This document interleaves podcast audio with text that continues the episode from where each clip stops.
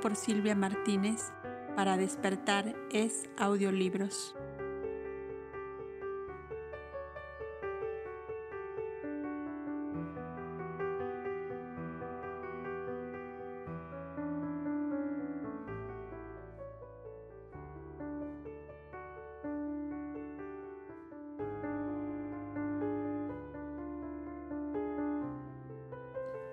La Santa Alianza en Tiro. Tres días antes de aquel en que pensaba el maestro regresar a Galilea, correspondía a la asamblea mensual de los miembros de la Santa Alianza, cuyo principal dirigente era el mismo representante de Simónides, el maestro estaba invitado a hablar. Como es natural, quiso ver de cerca los progresos espirituales y morales de los adeptos. Por los informes que recibió de los dirigentes, se dio perfecta cuenta de que eran poquísimos los atraídos por la enseñanza moral que se les daba. Eran estos de la clase media más mujeres que hombres y no pasaban de una veintena. En cambio, eran numerosos los que junto con la enseñanza recibían el socorro material consistente en, en comestibles y ropas. Ya estamos tocando el fracaso de nuestro buen Simónides, decía el maestro a los dirigentes de la Santa Alianza en Tiro. Yo le había anunciado esto, pero debemos persuadirnos que no es motivo para desaliento. Los espíritus de escasa evolución necesitan ver la recompensa material al lado de la enseñanza moral. La falta de recursos materiales es una, es una prueba que solo resisten sin claudicar las almas de grandes vuelos y de superiores energías que saben encontrar en su propio yo los más grandes y fuertes estímulos para continuar su jornada subiendo siempre hacia la cumbre. No se puede pedir al gorrioncillo de nuestros valles los vuelos gigantescos de las águilas. Lo que debe importarnos mucho es que, en engrandecimiento al don recibido periódicamente, modifiquen sus costumbres haciéndose cada vez más dignos de la solicitud y cuidado de sus hermanos mayores. A la segunda hora de la tarde designada comenzaron a llegar los adeptos de la Santa Alianza, que siendo de la clase ínfima no inspiraban recelo alguno a las autoridades, pues Simónides había informado que era un socorro particular que repartía entre los desposeídos de bienes materiales. Y estando ya ganada la voluntad del centurión de la guardia, menos había motivos por temer alguna represalia a reuniones tan numerosas y los individuos de la clase media o adinerada que deseaban asistir aparecían como comerciantes que acudían a retirar mercancía de los almacenes ahí existentes. Era aquella una reunión de más de 400 personas. Y el maestro les habló sobre esa misteriosa fuerza salvadora que llamamos providencia de Dios. Hermanos de la Santa Alianza, a cuya sombra os cobijáis como bajo el manto de una madre, yo soy un representante del Consejo de, Jerusalén que vela por todos los que se han afiliado a esta hermandad, y será inmensa mi satisfacción si puedo llevar a mis hermanos del suelo natal el informe de vuestros progresos espirituales y morales. Vosotros sois la porción de humanidad que más cerca está de la piedad y misericordia divina, a la cual podéis sentir en todos los instantes de vuestra vida, mediante la certeza de que debéis adquirir de su amorosa providencia, no descuida vuestras necesidades. El hombre acaudalado, que sabe sostenida y afianzada su vida sobre cimientos de oro, piensa poco o nada en esa gran fuerza creadora y conservadora de la vida que llamamos providencia de Dios, nuestro Padre Celestial. Sois vosotros, amigos de la Santa Alianza, los que, si hoy tenéis, tenéis lumbre encendida y el pan sobre la mesa, ignoráis si le tendréis mañana, porque solo os apoyáis en el esfuerzo grande o pequeño que hacéis por un mísero jornal diario. Para vosotros más que nadie se derrama permanentemente en cada rayo de sol, en cada vibración de luz, en cada ráfaga de viento, esa omnipotente fuerza misericordiosa que transformaría en pan los guijarros del camino, si de otra forma no consiguierais vuestro alimento para cada día. En las numerosas leyendas y tradiciones que se han tejido alrededor de la personalidad de Moisés, el legislador hebreo, hay una cuyo sentido oculto se adapta admirablemente a vosotros. Es aquella que refiere el mandato de Moisés de marcar todas las puertas de los hijos de Israel con la sangre del cordero que era costumbre comer en la fiesta de Pascua. Viendo esta señal, dice la leyenda, pasará de largo el ángel del Señor que vendrá a herir a los primogénitos de Egipto. Era Moisés, gran conocedor de las características del pueblo que conducía, incapaz por entonces de apoyar su esperanza y su fe en lo que es invisible a los sentidos físicos, y la fe inconsciente de aquel pueblo niño se, encendió y se afianzó en aquella señal de sangre que marcaba sus puertas. Quince siglos han pasado desde entonces y vosotros no sois ya tan niños como el pueblo de Israel cautivo en Egipto, y no necesitáis una marca de sangre en vuestras puertas para saber que estáis protegidos por la omnipotente fuerza misericordiosa que si os ha traído a la vida es para que la viváis en paz y justicia bajo el suave, el suave manto de su ley soberana. Moisés escribió para sus hermanos de raza una ley que la inspiración divina materializó, digámoslo así, para ese pueblo en medio del cual bajaría el verbo de Dios a enseñar a los hombres. Por esa misma ley fue grabada por el Supremo Creador en el corazón de cada hombre venido a la vida material, y esa ley es tan simple y sencilla que puede encerrarse en pocas palabras. No hagas a tus semejantes lo que no quieras que se haga contigo ley suprema y única que la escritura mosaica ha subdividido y especificado en diez artículos que se han llamado mandamientos, los cuales están encerrados como en un cofre de diamantes, en aquel eterno principio divino que todo hombre lleva en su corazón. No hagas a tus semejantes lo que no quieras que se haga contigo. Vamos ahora, amigos míos, a donde quiero llegar, llevándoos a todos vosotros conmigo si ajustáis vuestra vida a ese único principio eterno y basáis vuestra fe y esperanza en Él, os digo, en nombre del Dios omnipotente que me asiste, que jamás os faltará lo necesario para vivir vuestra vida en paz y tranquilidad. Meditad y reflexionad continuamente en el significado claro y sencillo del mandato eterno, y encontraréis en él toda la rectitud, toda la justicia, todo el bien que instintivamente busca el hombre desde que nace hasta que muere.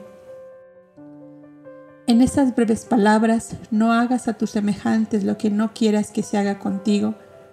Está condenado el despojo, el asesinato, la calumnia, la traición, el abuso de la fuerza, el engaño, la falsedad y toda especie de daño causado a nuestros semejantes.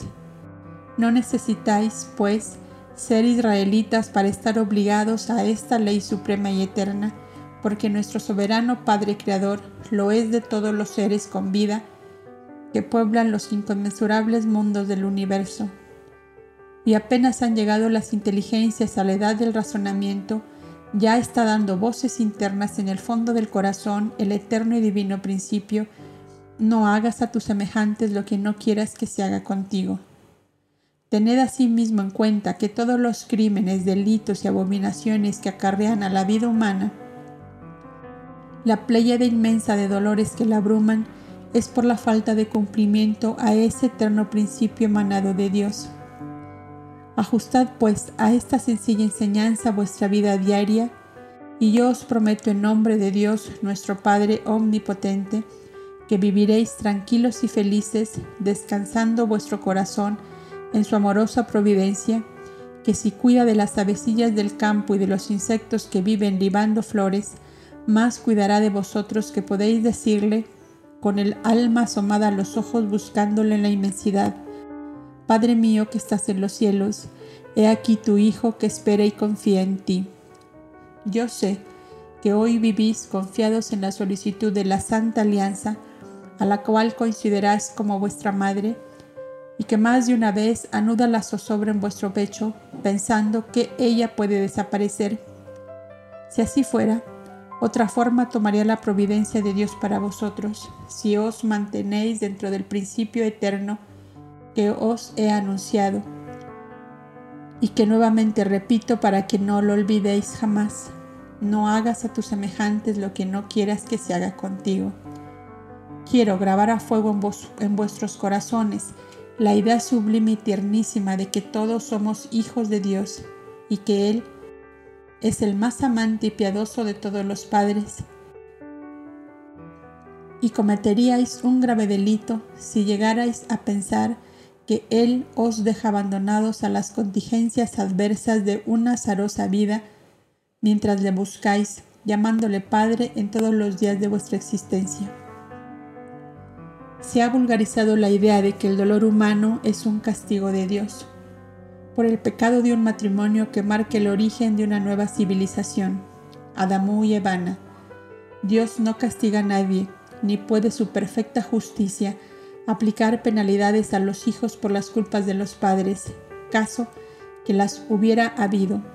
Los dolores humanos son consecuencia de los errores humanos cometidos en una o en otra de las vidas sucesivas que nuestro espíritu inmortal vive hasta alcanzar la purificación que le da derecho al reino eterno de dicho y amor que nuestro Padre Universal nos tiene preparados. No es verdad, amigos míos, que cuando vosotros emprendéis un viaje, tomáis la ruta que os ha marcado para llegar con felicidad a vuestro destino? Y si por un gusto o una curiosidad o un capricho dejáis aquel camino y tomáis otro ¿A quién culparéis sino a, a vosotros mismos si os extraviáis, si caéis en un precipicio o tenéis que afrontar espantosa lucha con las fieras? Nuestra vida física no es otra cosa que un viaje para el cual nuestro bondadoso Padre, nuestro Dios amor, nos ha marcado el camino en el eterno principio que tanto os he mencionado hoy la desventurada humanidad ha vivido y vive olvidada en absoluto de ese principio eterno que le marca el viaje feliz hacia el reino inmortal y dichoso de su Padre. ¿A quién ha, ¿A quién ha de culpar de sus dolores? ¿Es Dios que la castiga o es ella misma que obrando fuera de ley se carga con las terribles consecuencias de su rebelión contra la ley? La Santa Alianza a la cual pertenecéis ha orientado sus actividades y sus ideales hacia ese código tan sublime en su sencillez y que no obstante abarca cuanto de bien y de justicia puede concebir la mentalidad humana en este planeta y saciar los anhelos de santa felicidad que vibran al unísono en todos los corazones. Y si cada afiliado a la Santa Alianza enciende su lamparilla en este principio inmortal de la ley divina y busca con afán nuevos adherentes, pronto tendremos nuestras muchedumbres bogando en un mar de suaves claridades donde florecerá el amor y la paz con exuberancia de jardines primaverales. Amada la Santa Alianza, no tan solo por el socorro material que recibís de ella, sino, más aún, porque es para vosotros un faro que en los mares turbulentos de la vida os marque el rumbo seguro que os llevará a la dicha eterna del reino de Dios. Amigos queridos de mi corazón, bendecid vuestra pobreza, porque ella os congrega en este santo recinto donde encontráis a vuestro Padre Celestial flotando como un reflejo de amor, de paz y de sosiego, para vuestras almas atormentadas a veces por la incertidumbre del mañana. Yo quiero aniquilar para siempre ese duro tormento en vosotros. ¿Puede acaso tenerlo el Hijo sintiendo el abrazo estrecho del Padre, que le trajo a la vida y que le ama sobre todas las cosas? Puedo sentir temores, puede sentir temores el parvulito a quien tiene la madre en su regazo.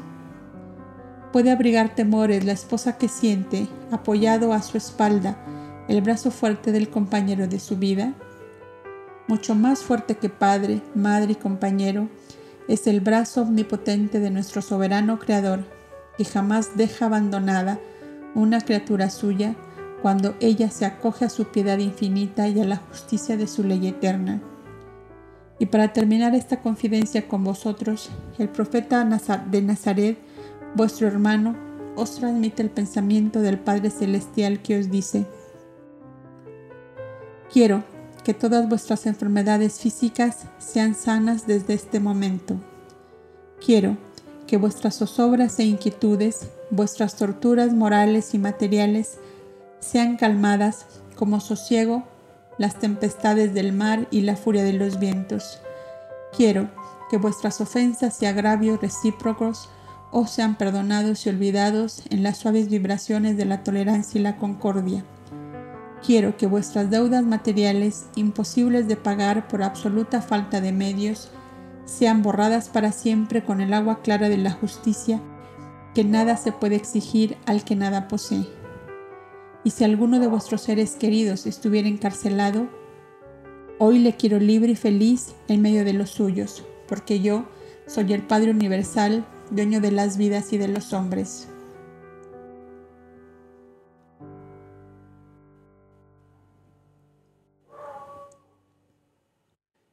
Así habla nuestro Dios amor al fondo de mi corazón en este día de paz y de gloria, que es para vosotros el gran jubileo del perdón que la ordenanza de Moisés marcó a su pueblo de 50 en 50 años.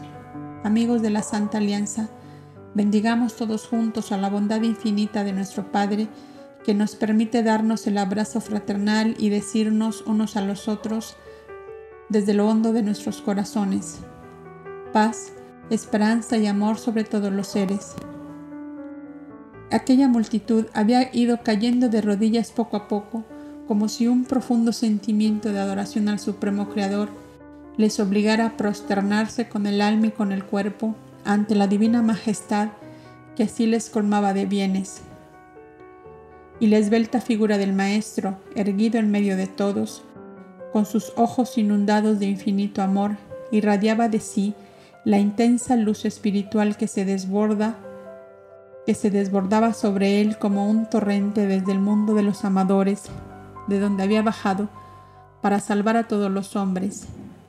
Nadie quería retirarse, ninguno quería partir de aquel santo lugar donde se percibía claramente la bondad divina, cerniéndose como una caricia materna sobre todas las frentes inclinadas a la oración.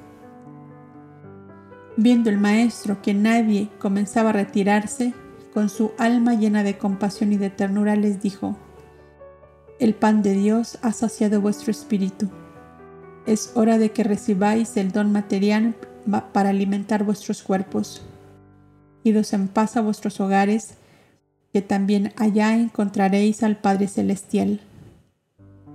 Las mujeres y los niños le rodearon para besar la orla de su manto blanco. Yasua levantó en brazos a un pequeñito de dos años que se apretaba sus rodillas y besándole tiernamente le levantó en alto y dijo a la muchedumbre, Como a este pequeñito os estrecho a todos sobre mi corazón y os digo, estaré siempre con vosotros. Hasta luego. Entregó el pequeñito a su madre y por una pequeña puerta lateral salió del recinto para que la multitud se decidiera retirarse.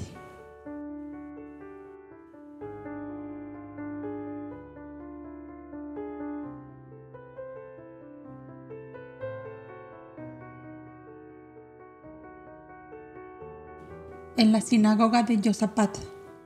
En la sinagoga llamada de Yosapat, nombre de su antiguo fundador y una de las más concurridas de Tiro, el maestro habló varias veces y como su auditorio allí era puramente israelita, les enseñó la verdadera interpretación que debían dar a la llamada ley de Moisés, en cuya denominación incluían maliciosamente los doctores de Israel todas las numeranzas, todas las numerosas ordenanzas y prescripciones que se leen en el Deuteronomio y cuyo carácter es judicial, administrativo, comercial e higiénico.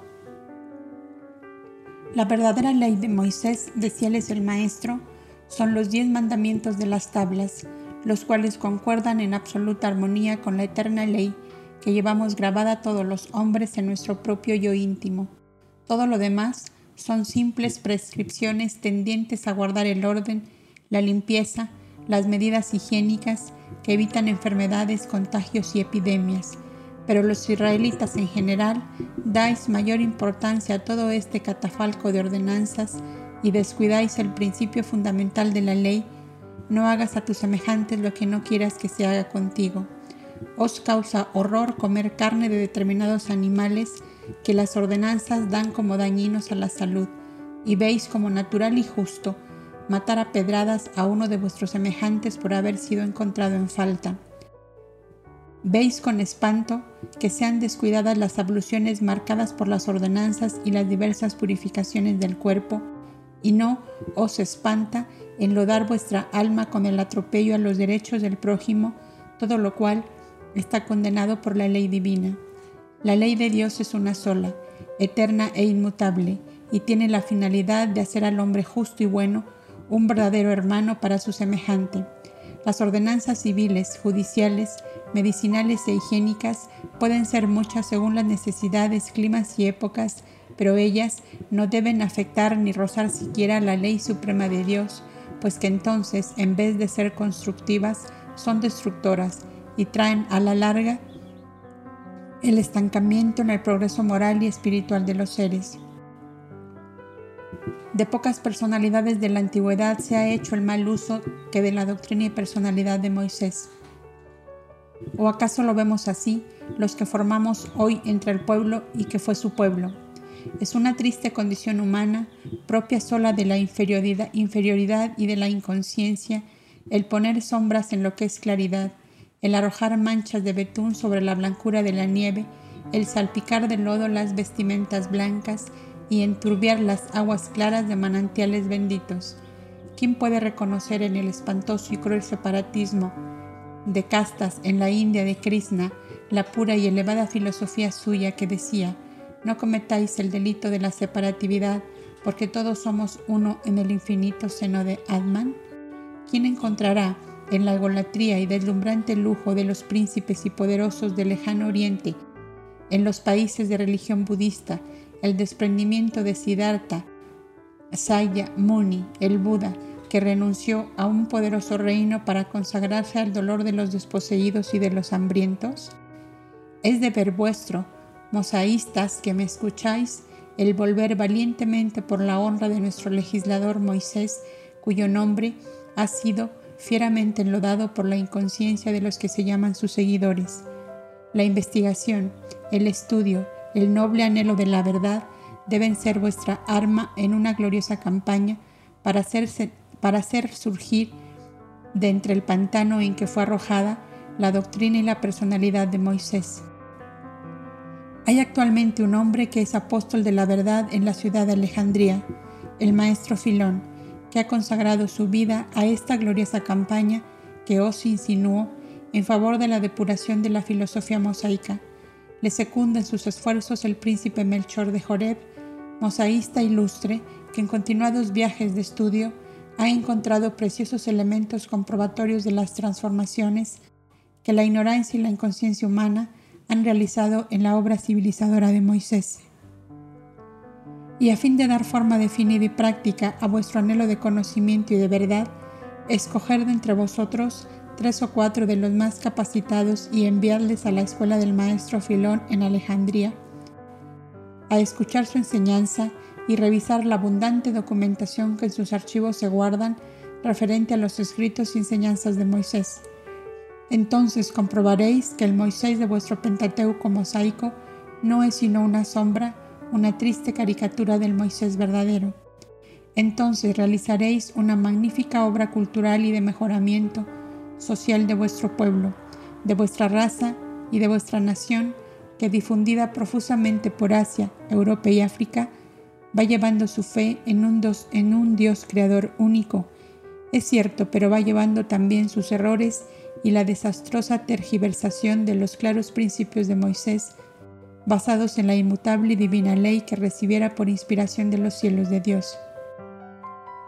En vuestro Pentateuco mosaico no aparecieron nunca los diálogos de Moisés con Elohim, con Samed, con Ariel, inteligencias sutilísimas, serafines de luz del cielo de los amadores, que le esbozaban las grandiosas concepciones de la eterna inteligencia y las creaciones sublimes de su amor soberano. No aparecieron tampoco las tiernas y a la vez profundas confidencias de Moisés con su discípulo Esén, el cual escribió fielmente cuando oyó de los labios de su maestro. Ni los relatos de Jetro, patriarca de Madián, ni los de Séfora, hija del patriarca, y acaso no habréis oído ni mencionar el poema tiernísimo que escucharon los ángeles de Dios vaciarse como una copa de miel del corazón de Moisés en el de su madre, la princesa egipcia Timetis, de quien se veía separado por ocultar el misterio de su nacimiento. Si os llamáis mosaístas, sedlo de verdad y conscientes de vuestro deber de salvaguardar de errores vuestra doctrina y vuestra ley. Este apostolado de verdad y de reivindicación que os enumero es inmenso y trae consigo la seguridad de luchas terribles, con los que traen a Moisés en los labios pero no en el corazón. Si os sentís con fuerza para afrontar esa lucha, adelante, yo estoy con vosotros. Si no, a lo menos buscad para vosotros mismos la luz que en la escuela de Alejandría podéis adquirir y en vuestros archivos particulares guardadla hasta mejores tiempos. La bondad y el amor divino desbordarán sobre aquellos que se constituyan apóstoles de la verdad y del bien. Ni bien hubo terminado Yasua su discurso, cuando el dueño de la sinagoga, a quien llamaban el profeta Nahum, por sus facultades clarividentes, se acercó a él y con gran emoción le dijo, Señor, la luz de Dios ha bajado hasta mí y hoy sé lo que no sabía ayer. El Mesías anunciado por los profetas está en medio de nosotros. ¿Cómo desoiremos tu palabra si ella nos abre la senda de la verdad? Guárdalo en tu corazón, Nahum, pero encamina tus pensamientos y tus obras en concordancia conmigo, le contestó el maestro. Y un momento después escribió una epístola de recomendación para que Nahum se presentara con sus íntimos en la escuela de Filón en Alejandría y le fuera facilitado el sacar copias de los verdaderos escritos de Moisés. Le dio también recomendaciones para el gran santuario de Moab, donde se conservaban las escrituras de Zen, discípulo íntimo de Moisés. La lúcida y sutil clarividencia del joven maestro le permitió ver que el buen israelita Nahum le venía siguiendo de cerca desde lejanas edades, le vio fracasado en diversas épocas por su debilidad de carácter y en una parte con él se lo dijo, prometiéndole ayudarle eficazmente para que no le ocurriera lo mismo en esta oportunidad. Así terminó el profeta Nazareno su estadía en la ciudad de Tiro, donde se embarcó en un anochecer en uno de los navíos de Simónides que zarpaba con rumbo al sur, y desembarcó en Tolemaida para seguir el camino de las caravanas hasta Nazaret.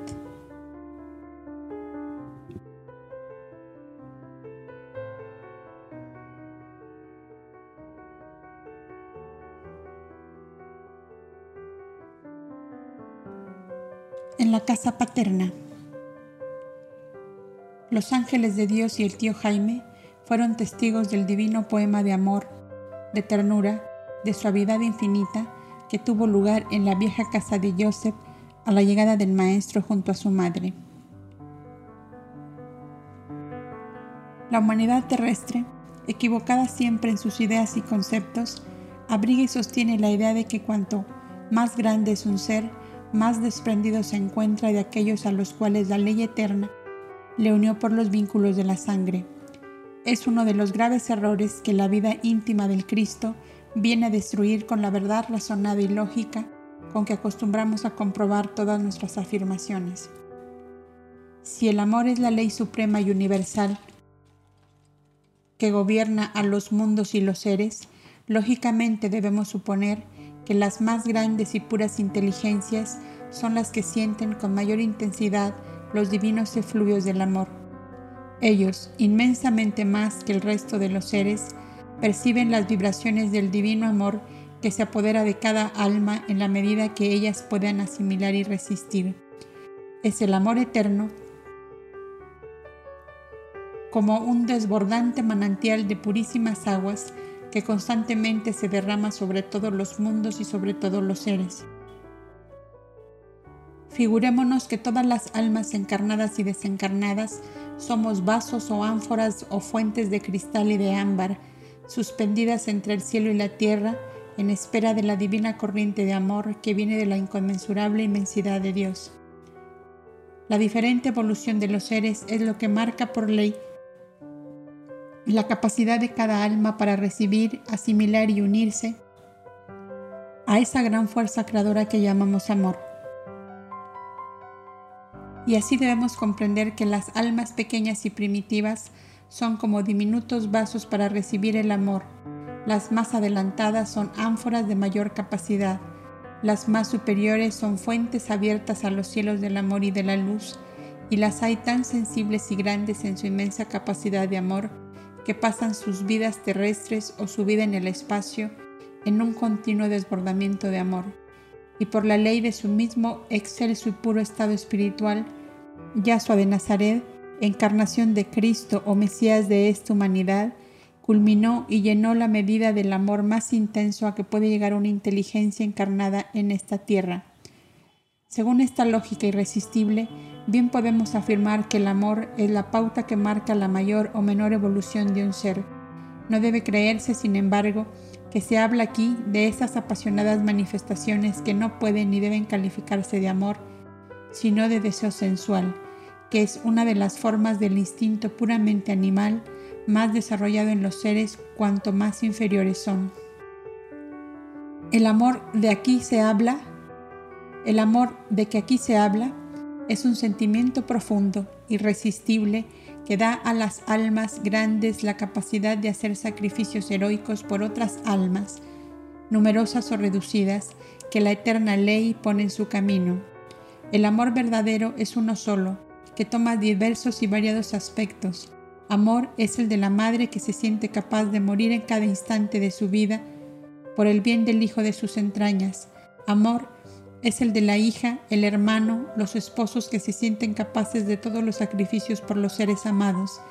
Siendo esto así, podemos admitir ni por un momento que Yahshua de Nazaret, encarnación del Cristo divino en esa hora, pudiera ser el hombre frío, indiferente, desamorado para sus familiares y aún para su madre, como hacen aparecer algunos pasajes de los cronistas de su vida?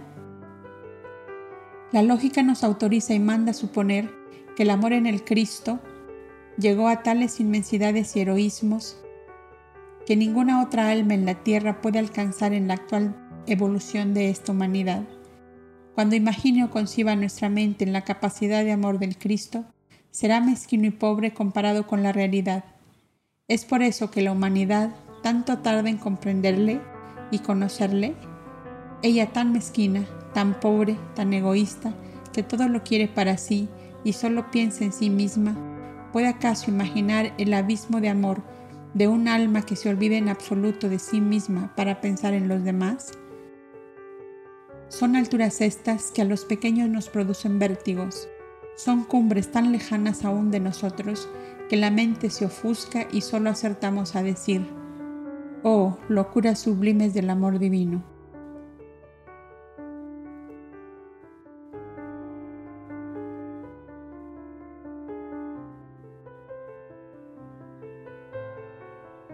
Hijo mío, exclamó la dulce madre abrazándolo tiernamente, ya me parecía morir sin volver a verte.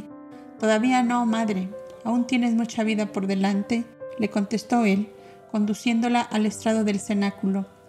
Ya ves, hermana mía, que he sido fiel a tu encargo, añadió el tío Jaime. Yasua vuelve a tu lado sin que nadie haya tocado ni un cabello de su cabeza. Y la amante madre, sin poder hablar casi por la fuerte emoción que sufría, Recorría con su mirada llena de amor la persona de su hijo, desde la cabeza a los pies, como queriendo convencer a su propio corazón de que él no había sufrido dolor alguno lejos de ella. Y así hubo que pasar el primer éxtasis de amor de la madre y el hijo, vinieron las confidencias de cada corazón vaciándose en el corazón amado. Cuánta zozobra y ansiedad había sufrido Miriam por la suerte de su hijo ausente. Sus familiares la llenaban de temores haciéndole ver demasiado audaz y peligroso el camino emprendido por su hijo. ¿No podía concretarse él a enseñar la ley y las sagradas escrituras en su tierra natal sin causar torturas a su madre con sus largas ausencias? ¿Qué profeta era este que buscaba ciudades paganas, idólatras, donde se vivía entre todas las abominaciones e iniquidades imaginables? Tiberias, Cesarea de Filipo, Damasco y Tiro. La es y borra el lodo más negro que rodeaba al país de Israel. ¿Qué profeta era ese? ¿Cómo podía mantener su vida recta y sus costumbres puras, según la ley, si se lanzaba sin miedo a ese mar de vicios, a ese lodazal de iniquidad? Tu hijo, Miriam, le decían, acabará por ser un renegado que comerá carne de animales inmundos, olvidará el sábado, olvidará los mandatos de la ley entre gentes de mal vivir y mujerzuelas paganas, desvergonzadas y engañadoras. Desventurada madre eres tú, pobre Miriam, con ese hijo enloquecido por el profetismo. Y ese largo y repetido murmullo de los familiares caía como riego de plomo candente en el tierno corazón de la madre. Pero un día llegaron epístolas de Jerusalén que cambiaron el prisma por donde le hacían mirar la vida misionera de su hijo.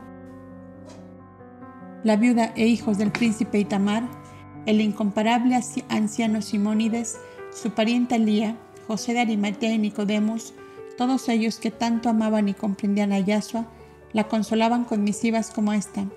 Madre bienaventurada que verás a la humanidad tender sus brazos pidiendo a tu Hijo la salvación y la vida.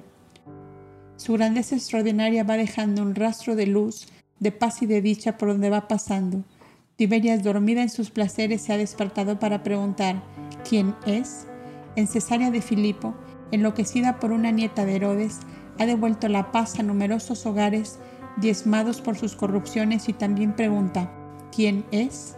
Damasco, la poderosa reina del desierto, ante la grandeza de los poderes del profeta Nazareno, se ha erguido en su lecho de arenas doradas y lagos de turquesa para preguntar ansiosamente ¿quién es?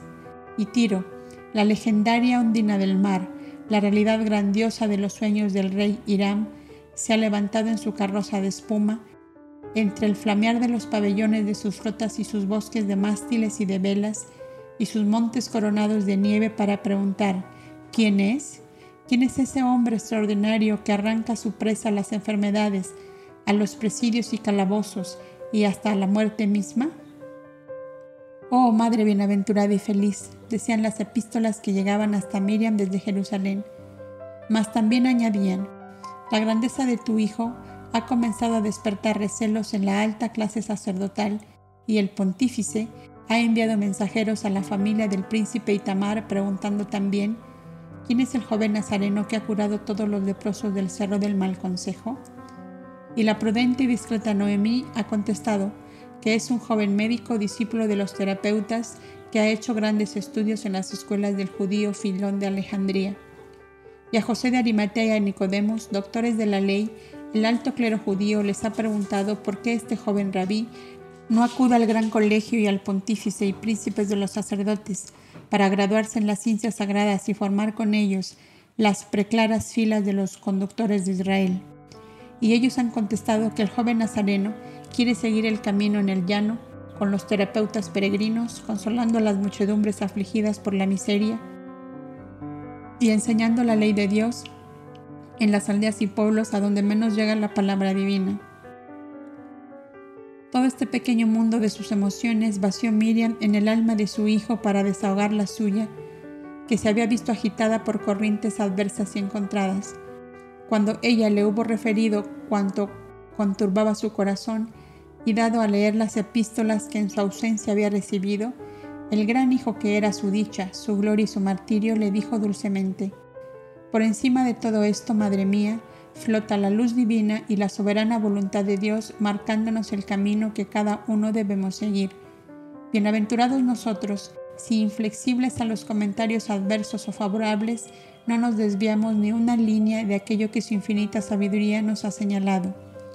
Vive en paz y quietud, Madre mía, descansando en el amoroso regazo de nuestro Padre común y rogándole cada día que se cumpla en nosotros su soberana voluntad.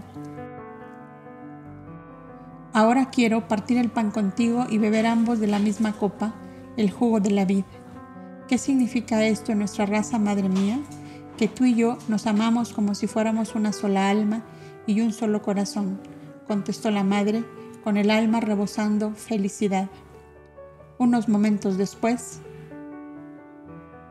rodeaban la mesa del viejo hogar de Joseph, Miriam, Yasua y el tío Jaime, pues era la primera comida juntos después del regreso y esa debía realizarse en la dichosa soledad de los más grandes amores. Veinte días pasó Yaso en la quietud del hogar paterno, viviendo de recuerdos y de esperanzas. En aquella hermosa y plácida soledad continuaba preparándose para la gran batalla final con el egoísmo y la ignorancia, con los fanatismos de toda especie y con los grandes dolores de un pueblo agobiado por los impuestos y por las injusticias de los poderes reinantes. Se hallaban en pleno invierno y buscó de inmediato a los representantes de la Santa Alianza en las ciudades galileas para informarse por sí mismo si cumplían con los pobres ancianos y huérfanos las obras de misericordia que les estaban encomendadas. Recibió afablemente la visita de los familiares cuyas murmuraciones tanto habían atormentado a su madre durante su ausencia. Ahora ya serás para siempre nuestro profeta, ¿verdad, Yahshua? Decíale una abuela egoísta que sintiendo calmados todos sus dolores y achaques en presencia del maestro, quería que él no se ocupase sino de remediarla. Era la suegra de su hermanastro Matías, que había dado a la chacosa anciana una porción de nietos. A ella hicieron coro en las quejas y peticiones otros de la numerosa parentela de Miriam y de Joseph, y casi todos en el sentido de que Yahshua no debía alejarse de Galilea, que siendo despreciada por los judíos de Jerusalén, considerados como la crema de la aristocracia israelita, debía él engrandecerla y glorificarla con los poderes y dones que había recibido de Jehová. ¿Qué ganamos nosotros? le preguntaban, aunque tú realices grandes prodigios lejos de tu pueblo nativo.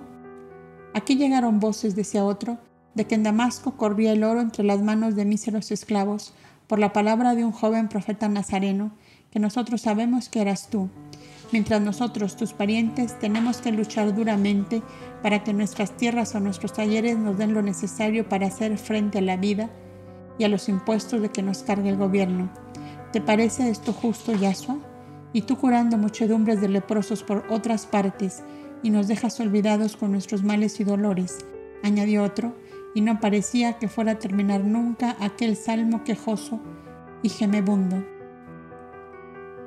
Yasua les oía sonriente y les dejaba hablar. Cuando escuchó la última queja les preguntó,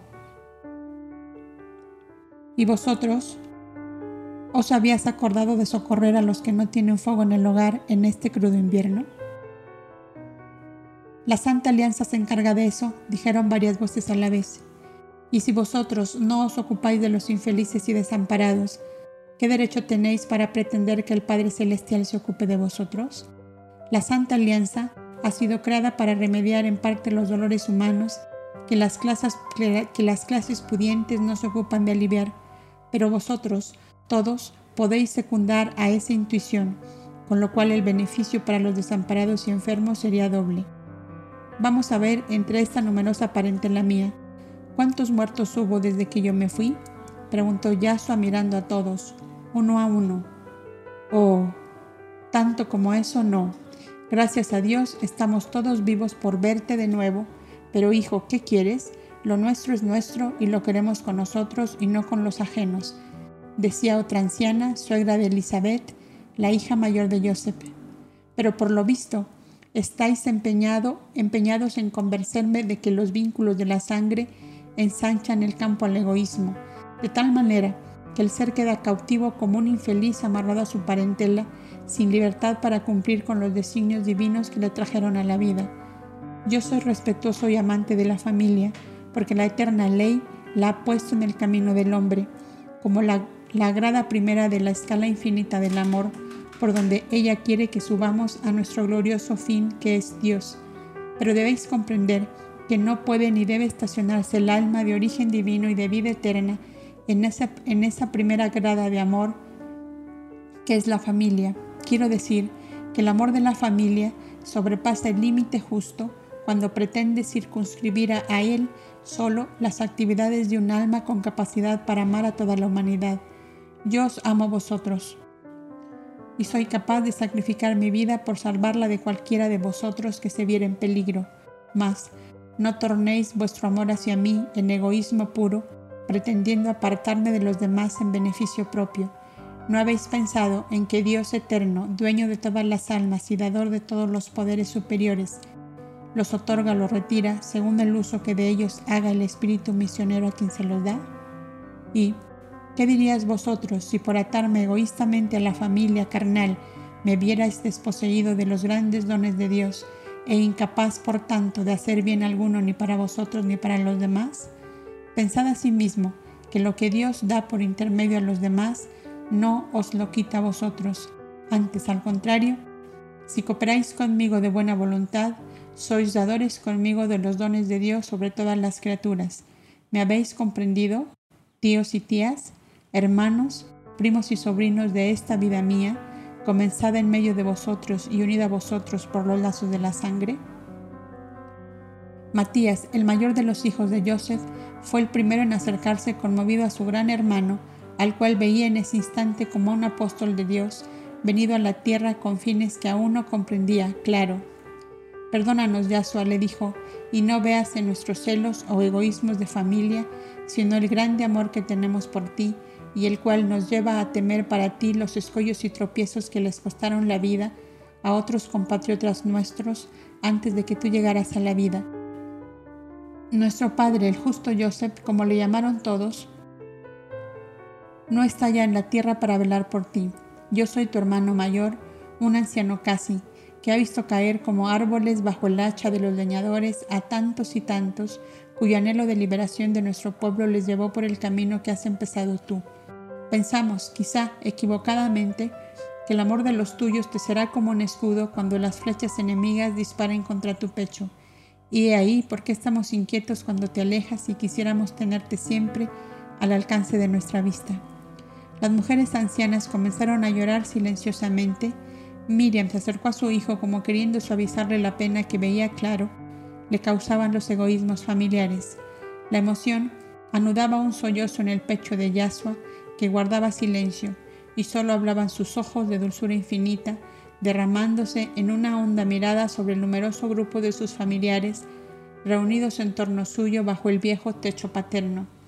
Y en silencio pensaba, cómo atan los lazos de la sangre aún a los seres de, de ya largos caminos y que nos creemos emancipados de todos los afectos humanos.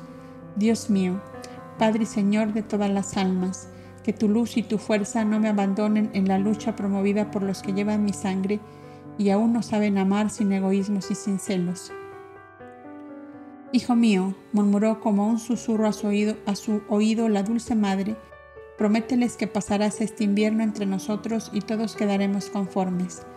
Así, calmó Miriam a aquella primera borrasca familiar en torno a su hijo, que conociéndose dado por el Altísimo Señor de los mundos a toda esta humanidad, se veía compelido por sus familiares a circunscribirse únicamente a ellos. Accediendo ya a la insinuación de su madre, les prometió que el año 30 de su vida lo pasaría en su país natal. La vieja casa de Nazaret se vistió de fiesta y de gloria aquel día en que toda la parentela de allí y de las ciudades vecinas se habían dado cita para encerrar en la jaula de oro de los afectos familiares a aquel divino ruiseñor mandado por Dios, como en un vuelo heroico a la tierra, para cantar a todos los hombres el himno grandioso y sublime del amor universal.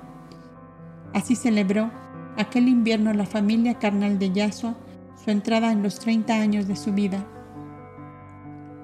En una noche helada como esta, en que la nieve blanqueaba las montañas y las praderas, los huertos y los caminos, Miriam recordaba el, glorioso día aquel pasado en el hogar de sus parientes, el Cana y Sara, allá en Betlem. Lo recordaba como si fuera ayer. Habían pasado 30 años. Los familiares se habían retirado después de la comida al mediodía, todos felices y esperanzados en el joven profeta que daría brillo a la familia, sacándola por fin de la modesta obscuridad de la clase media, y como en un susurro se decían al oído unos a otros. Si en vez de ser tan solo un gran profeta fuera el Mesías libertador de Israel, como algunos suponen, nuestra Galilea subirá mucho más alto que la Judea, y el templo de Jerusalén, al cual los galileos entramos hoy como de limosna, será entonces como nuestro hogar propio, y será allí nuestro Yahshua, el sumo sacerdote, el pontífice magno. Será un sumo sacerdote rey, porque algunos profetas lo anuncian así en sus inspirados cantos, añadió otro de los más entusiastas soñadores con la grandeza material del hijo de Miriam. Mientras la numerosa parentela tejía una inmensa red de sueños, y de ilusiones y de esperanzas volviendo a sus hogares, la madre y el hijo quedaron solos en el viejo hogar. Sebeo había quedado en Tolemaida por asuntos de familia y de intereses. El tío Jaime, después del festín familiar, había partido a Canaán, donde tenía algunas posesiones encargadas a parientes. Un hermano de Débora, la primera esposa de Joseph, había sido siempre como un celador, de los jornaleros, que en el taller o en el huerto cuidó siempre del fiel cumplimiento de cada cual. No existiendo ya el taller desde la muerte de Joseph, continuó vigilando los trabajos de labranza en Nazaret y en Canaán, donde también Miriam tenía posesiones. Con Marta, su mujer, ambos ancianos ya, la habían acompañado durante la ausencia del hijo y del hermano, por lo cual eran para el joven maestro algo así como dos venerados abuelos que lo habían visto de chiquitín y ahora lo veían ya hombre y rodeado de una aureola de grandeza que ellos mismos no sabían comprender con claridad. Sabiendo Yasua que les hacía felices y dichosos, les llamaba abuelos y en las largas veladas de aquel invierno les consagró muchas horas cuando sentado junto a su madre, al suave resplandor del hogar, les refería parte de lo que había visto suceder en sus viajes y los descubrimientos que se habían hecho en las tumbas milenarias de Egipto o en los viejos archivos de sinagogas olvidadas donde se guardaban las glorias verdaderas del pasado de Israel. Todo un poema de amor y de felicidad vivió Miriam en aquellos 30 días en que escuchó embelesada los relatos de su hijo que se le consagró por completo. Le hizo comprender la dicha infinita del alma que vive suspendida de la voluntad divina, preparándole acaso para el renunciamiento supremo que él sabía ya próximo a llegar. Nunca debemos temer a la muerte, madre, ni esperarla con espanto y con horror, le decía, con una tan íntima y profunda convicción que la transmitía a quienes le escuchaban. ¿Qué es la vida? ¿Qué es la muerte? Continuaba con entusiasmo creciente. La vida en un planeta inferior como la Tierra, para el alma avanzada en su progreso, es un destierro de su patria verdadera, de la cual conserva recuerdos que le producen una nostalgia profunda. Es una esclavitud en duras cadenas que le impiden realizar sus anhelos en la medida de sus capacidades. Es un obscuro presidio a través de cuyas rejas solo le llegan tenues resplandores de la divina claridad en que se ha extasiado tantas veces. Y la muerte es la vuelta a la patria verdadera, tan hondamente amada y deseada con tanto fervor es el romperse de las cadenas que atan al alma a una grosera vestidura de carne que les asemejan las bestias. Es el abrirse los cerrojos del presidio y sentir de nuevo la gloria de la libertad que le hace dueña de la inmensidad infinita, donde reina la armonía, la belleza, la paz, el bien y el amor. Dime, madre, ¿es justo que amemos tan desmedidamente la vida? ¿Es justo que abriguemos tanto horror a la muerte?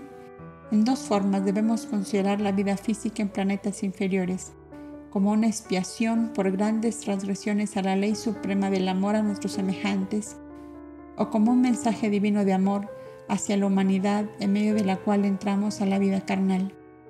En ambos casos, no podemos encontrar lógica alguna a nuestro apego a la vida, ni a nuestro terror a la muerte.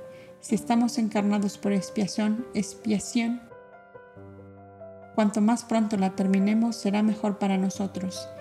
Y si estamos aquí como mensajeros del Padre Celestial, una vez transmitido fielmente el mensaje, ¿no hemos de desear volver a aquel Padre que nos envió? A través de tu pensamiento y de tu palabra, hijo mío, hasta la muerte se torna hermoso y deseable, le contestaba su madre encantada de escucharlo. Es hermoso y deseable, madre, si procuramos apartarnos de ese prisma ilusorio y engañoso por el cual los espíritus de la tierra acostumbran a mirar las leyes de Dios y sus soberanos designios. Todos lo supeditan a la materia y viven como si no existiera nada más que lo poco que perciben los sentidos físicos. Para eliminar pues este gran error y espanto de la muerte, es necesario llevar las almas al convencimiento pleno de su eterna existencia en el seno de Dios, donde continúan viviendo descargadas ya del peso de la materia. Supongamos, Madre mía, que al igual que mi padre y yo, Suelín, dejo yo este cuerpo material que me acompaña. Soy por eso diferente de lo que era. Me apartaré de ti olvidando este inmenso amor que nos une y confunde como dos gotas de agua en la palma de mi mano. La materia nos separa hasta cierto punto, por las mismas ineludibles exigencias que ella tiene, porque es como un espeso velo que encubre las potencias y facultades del alma. A través de un cuerpo físico, no vemos su pensamiento, ni sus deseos, ni su voluntad, ni ese divino archivo de la memoria, guardador de tiernos recuerdos y de penosos remordimientos. Solo vemos ese hábil compuesto de huesos, músculos, sangre y nervios y de tal manera nos enamoramos de ello que llegamos a olvidar completamente que es tan solo la envoltura grosera de un ángel de luz caído entre el lodo terrestre o de un maligno demonio del cual huiríamos si lo viéramos tal como es. Cuando deja la materia un espíritu adelantado que dio y conquistó mucho amor en la vida física, se mantiene tan unido a quienes amó y le amaron como la luz de una lámpara con aquellos a los cuales alumbra, como el agua cristalina que absorbe en los labios sedientos, como el perfume del incienso cuando le quemamos en un pebetero. La luz de la lámpara, el agua que bebemos y el perfume que aspiramos están entre nosotros de tan, de tan perfecta manera que podemos decir con toda verdad, esta luz que me alumbra es mía, este perfume que aspiro es mío, esta agua que bebo es mía, porque están dentro de mí y fuera de mí. Así viven en nosotros y se adueñan de nosotros aquellos seres amados que dejaron la esclavitud de la materia por la libertad del espíritu. Y el hombre piensa y habla equivocadamente cuando dice estos. Estos seres queridos que me arrebató la muerte me eran aún necesarios pues representaban mi fuerza, mi apoyo y mi sostén en la vida. Se fueron al espacio infinito y mi padre y Yosolín, que eran las columnas sostenedoras del hogar. ¿Qué te ha faltado, madre mía? Tú misma me refieres que aquellos deudores morosos que nunca estaban al día con mi padre se han ido presentando ante ti unos detrás de otros y todos ellos te han dicho, me pareció que en sueños me dijo Joseph tu esposo, nunca te apremié por tu deuda, acuérdate que Miriam, mi esposa, puede necesitar eso mismo que yo nunca te exigí. ¿Qué significa esto, madre mía? Sino que el justo Joseph continúa a tu lado velando por ti y ejerciendo poderosa influencia en todos aquellos a donde alcanza su capacidad. Me has referido a sí mismo que una noche diste tu permiso para hospedar en el granero a un desconocido viajero, que no bien entrado él te llegó la noticia de que era un bandido que había robado y dado muerte a una familia de pastores. No me atrevo a arrojarlo en esta noche de tempestad, dijiste. Que sea lo que el Señor quiera. Y desde tu alcoba viste que el viajero salía en silencio y se alejaba rápidamente por el camino que va al pozo, y era tal la prisa que llevaba que parecía ir huyendo de alguien que le persiguiera, y en tu granero no faltó ni un saquillo de lentejas. Oh, hijo mío, contestó la madre llena de confianza y de tranquilidad. Ya te dije que en el acto pensé aquella noche que mi justo Joseph había sido el ángel guardián mío en esa oportunidad. Luego los muertos viven, piensan y obran, acaso de modo más decisivo y eficiente pues que no pueden temer nada de nadie, ni venganzas, ni represalias, ni acechanzas de ninguna especie. Entonces, madre, atrás el espanto y terror de la muerte, que a decir verdad no existe como aniquilamiento del ser inteligente y capaz de obras grandes y buenas. La muerte, madre mía, es como una hada blanca y buena que nos viste sus ropajes de luz y nos suelta a volar por los campos infinitos. No la temamos, madre, y cuando llegue enviada por nuestro Padre común, digamos, digámosle, bienvenida seas a cumplir en mí la voluntad del Señor. La dulce madre, inundada de una divina placidez, recostó su cabeza tocada de blanco sobre el hombro de su hijo, que acariciaba aquellas manecitas pequeñas y suaves, y las apretaba a su pecho, a sus labios, cual si fueran blancos lirios que se deshojaban entre sus manos.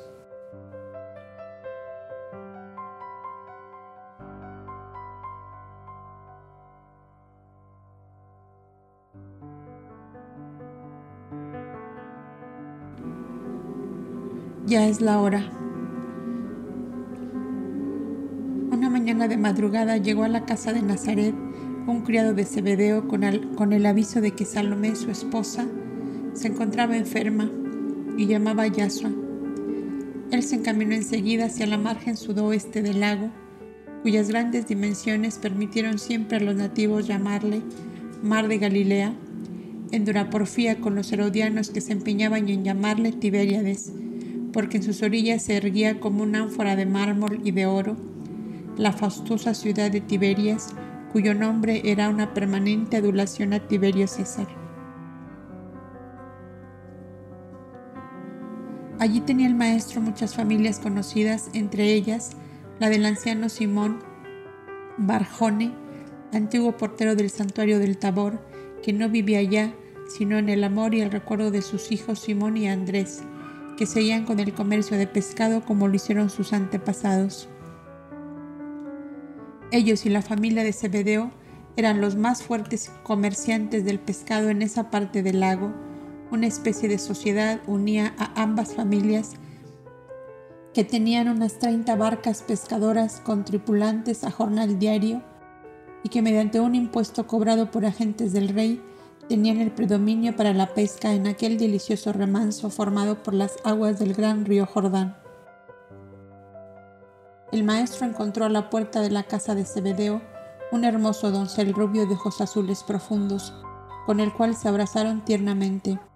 Era Juan, al cual hacía varios años que no veía, debido en parte a los continuos viajes del maestro y también al hecho de que Juan había pasado buenas temporadas en el santuario escenio del Monte Carmelo, donde el servidor era hermano de Salomé y quería instruir a su joven sobrino a fin de que fuera un buen terapeuta peregrino. Pero la salud delicada de Juan no le permitió seguir la penosa tarea y volvió al hogar paterno a los 18 años. Tal edad tenía cuando Yasua llegó a su casa aquella mañana llamado por su madre atacada de una fiebre maligna que la tenía postrada en cama desde una semana atrás. Oh mi profeta querido, mi niño santo, decíale la buena mujer, solo supe ayer que estabas en el hogar de tu madre, que de haberlo sabido antes, no estaría aún amarrada a este lecho. Que dejarás inmediatamente, mi buena Salomé, para darme aquellos pastelillos de miel que nadie los hacía como tú, le contestó el maestro, tomándola de ambas manos y obligándola suavemente a levantarse. Luego le ordenó los cabellos ya grises sobre la frente y alargándole él mismo el manto que estaba sobre el lecho, continuó.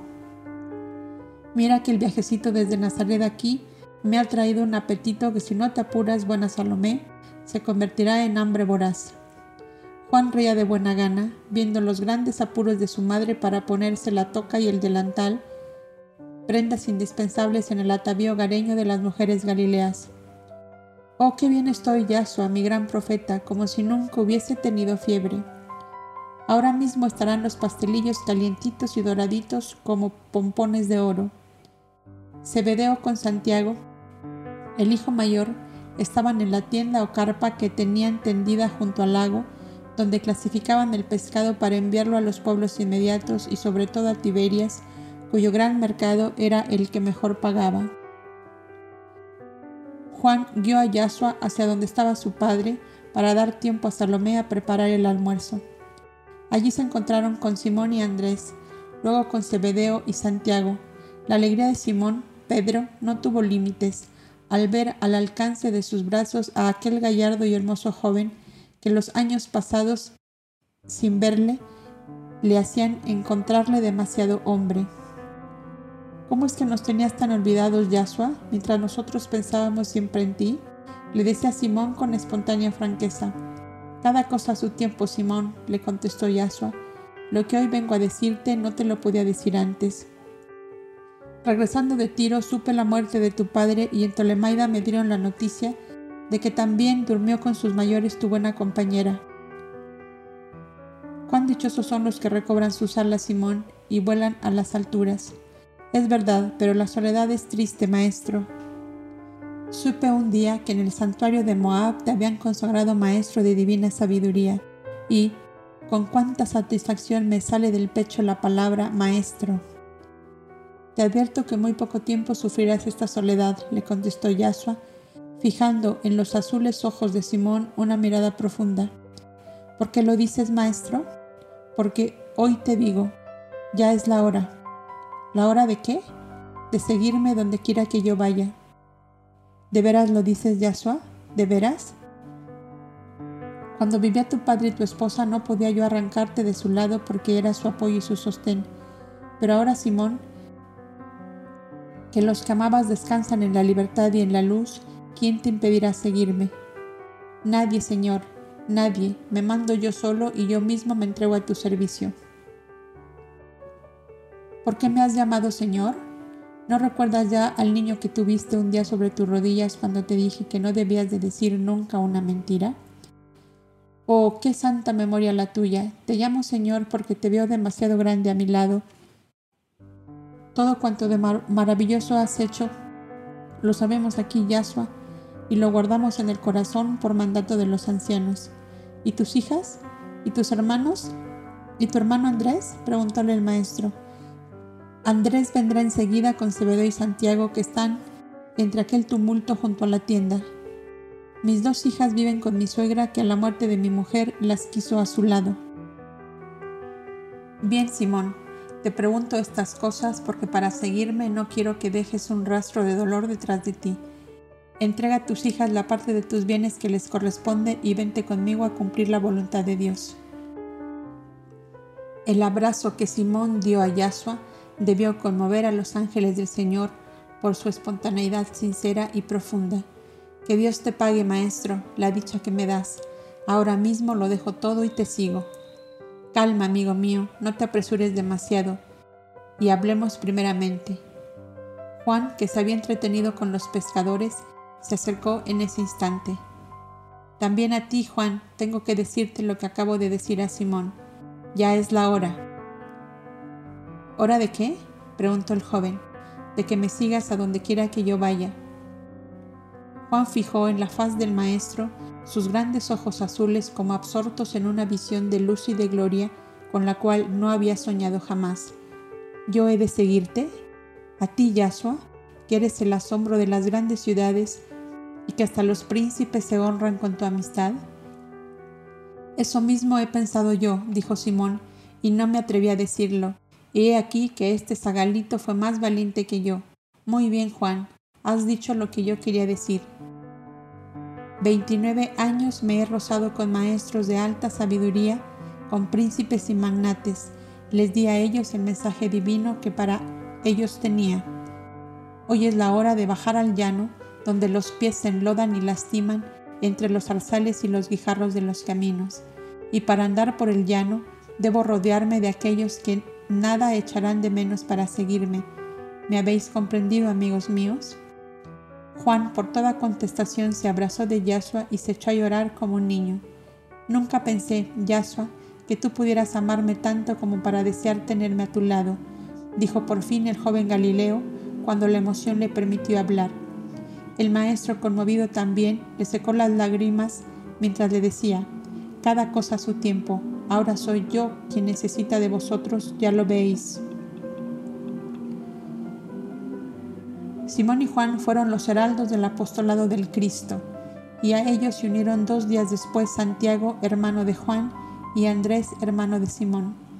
Acababa el maestro de poner los cimientos a su edificio, espiritual, y con Simón y Juan entró en la casa de Zebedeo, donde Salomé les esperaba con el blanco mantel tendido sobre la mesa, en que humeaban las fuentes de pescado frito y los pastelitos de hojaldre bañados con miel. No se habló en la mesa de otra cosa que de los prodigios que el Maestro hiciera en todas partes donde había, había llegado. Y él se esforzaba en hacerles comprender que el poder divino se desborda sobre las criaturas en todo tiempo y en todo lugar, cuando circunstancias especiales se unen para dar entrada a los dones de Dios. Les recordó la misma esterilización de fuerza extraterrestre que hizo uso Moisés, Elías y Eliseo, causando el asombro de todos en aquellos tiempos. Toda alma les dijo que abraza con fervor el apostolado del amor fraterno y que se siente capaz de grandes sacrificios por la redención de sus semejantes, está en condiciones de servir como instrumento transmisor de los dones de Dios para sus criaturas. Perdona, maestro, dijo Simón, pero si tú haces tantos prodigios es porque eres el Mesías anunciado por los profetas. El maestro añadió, Ya es la hora. Levantaos, amigos míos, que tenéis toda la humanidad terrestre y veinte siglos por delante, para difundir hacia los cuatro puntos cardinales mi enseñanza de amor fraterno, fundada en las últimas palabras de la ley, ama a tu prójimo como a ti mismo. Después del frugal almuerzo, subió con Simón y Juan a una barca de las que se balanceaban muellemente en las aguas del lago. Bogart les dijo que quiero sin más testigos que el lago y el cielo entrar en vuestros corazones para tener la certeza de que sois los que debéis salir a mi encuentro en esta hora solemne de mi vida misionera. ¿Qué estás diciendo, Señor, que no te comprendo? preguntó Simón con cierta inquietud. Juan tampoco comprendía estas palabras del maestro, pero su naturaleza tierna y sensitiva en extremo le hizo recostar su bella cabeza rubia en el hombro de Yasua mientras le decía muy quedo casi al oído. Solo sé que te amo inmensamente, Yasua, y no deseo nada más que amarte.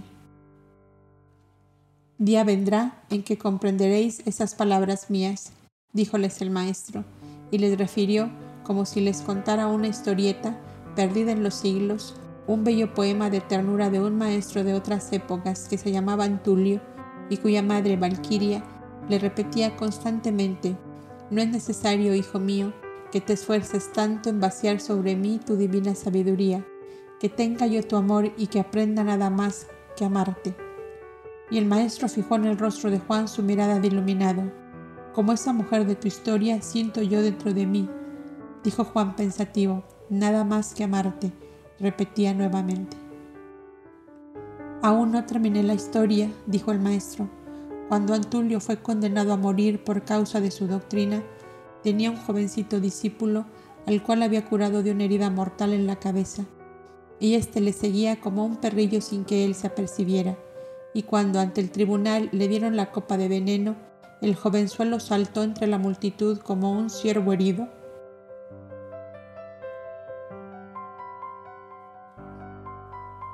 Y dio un golpe de puño a la copa fatal que cayó rota en mil pedazos, al mismo tiempo que gritaba con furiosa desesperación.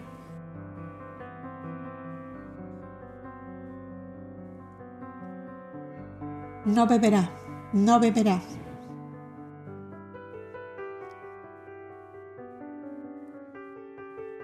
Una crisis de nervios le tiró al suelo y no pudo ver la segunda copa envenenada que vieron al maestro Antulio. Gritó Simón sin poder contener. Yo hubiera hecho lo mismo que el muchacho ese con la primera, segunda y tercera copa envenenada que hubieran dado a mi maestro. Bogada hacia la orilla, dijo Yasua, he terminado la historia y he encontrado a los personajes. ¿Qué queréis decir, maestro? volvió a preguntar Simón. Ya te lo diré más adelante, amigo mío, cada cosa a su tiempo. Ahora regreso a Nazaret y volveré al lago de aquí a tres días. Tal como lo dijo, lo cumplió y en el mismo sitio que el día anterior le esperaban Simón, Juan, Santiago y Andrés. Maestro, díjole Santiago, ¿no puedo yo seguirte como mi hermano Juan? Si tú lo quieres, ¿por qué no? le contestó el maestro. Supe que ibas a casarte. Si lo hiciste, tu deber como jefe del hogar te impide entregarte a la vida errante del misionero. Iba a casarme con Fadmé, la hija de Hanani, pero cuando se agravó su enfermedad del pecho, nos separamos de común acuerdo Luego supimos aquí que tu maestro la curaste y yo insistí entonces, pero ella no aceptó continuar nuestras relaciones, diciendo que prefería cuidar en la vejez a sus padres. Andrés quiere también seguirte, maestro, dijo Simón, mientras el aludido se doblaba sobre la arena de la playa para recoger unos cordeles de atar las redes. Era extremadamente tímido y tenía varios años menos que Simón su hermano. ¿Y por qué no me lo pide él mismo? Así demostraría su decidida voluntad, añadió Yaso. Maestro, mi hermano hace la mitad del trabajo esperando que yo haga la otra mitad. Mi padre decía que de niños ese hijo esperaba siempre que otro tomara el pan y le diera la mitad. No siendo así, no lo comía. En este caso, el pan de Dios eres tú, Señor. Lo he tomado yo, y Andrés quiere la mitad que yo jamás le negué.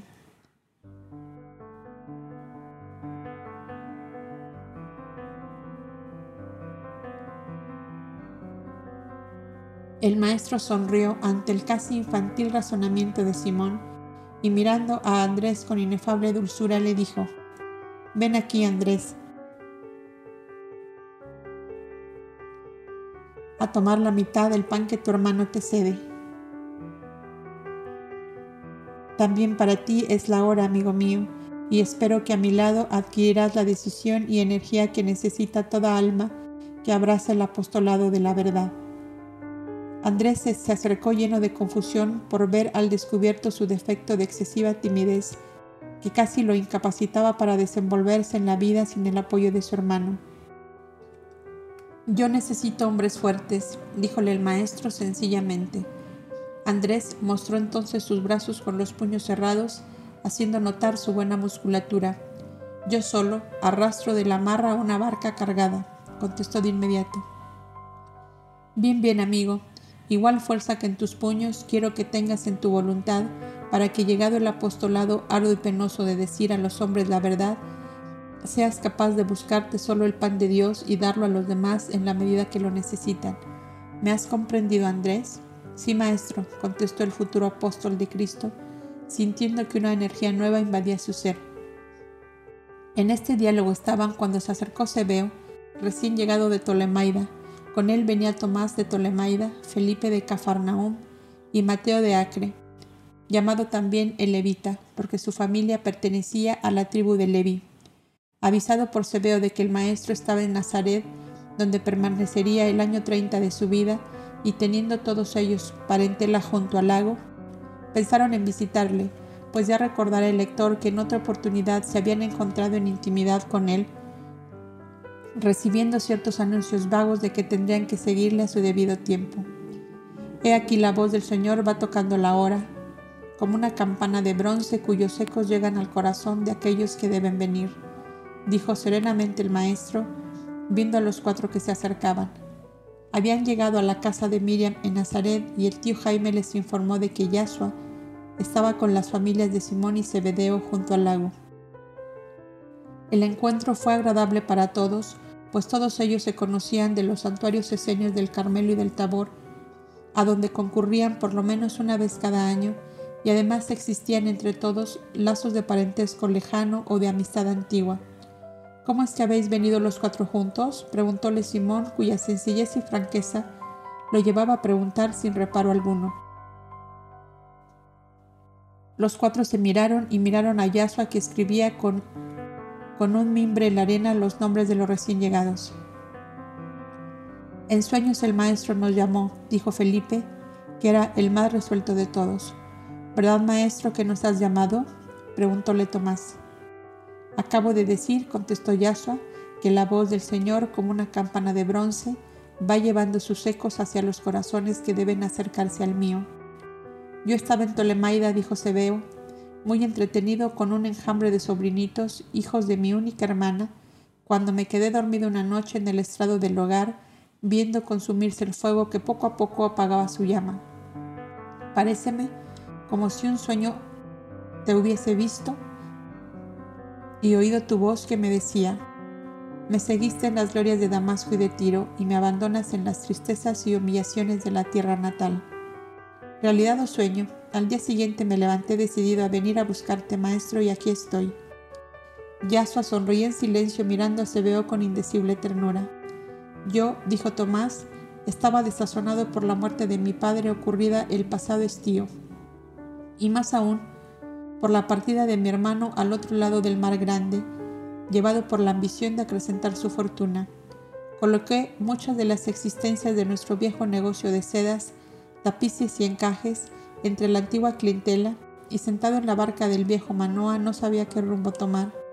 Él me refirió el prodigio de la curación de sus sobrinos reducidos al último extremo de dolor y de miseria. Bajo esta impresión me quedé dormido entre las cuerdas y velas de su barcaza y soñé que veía a Yasua de Nazaret, ya hombre, tal como ahora le veo. Me desperté con la idea fija de que él me había dicho así.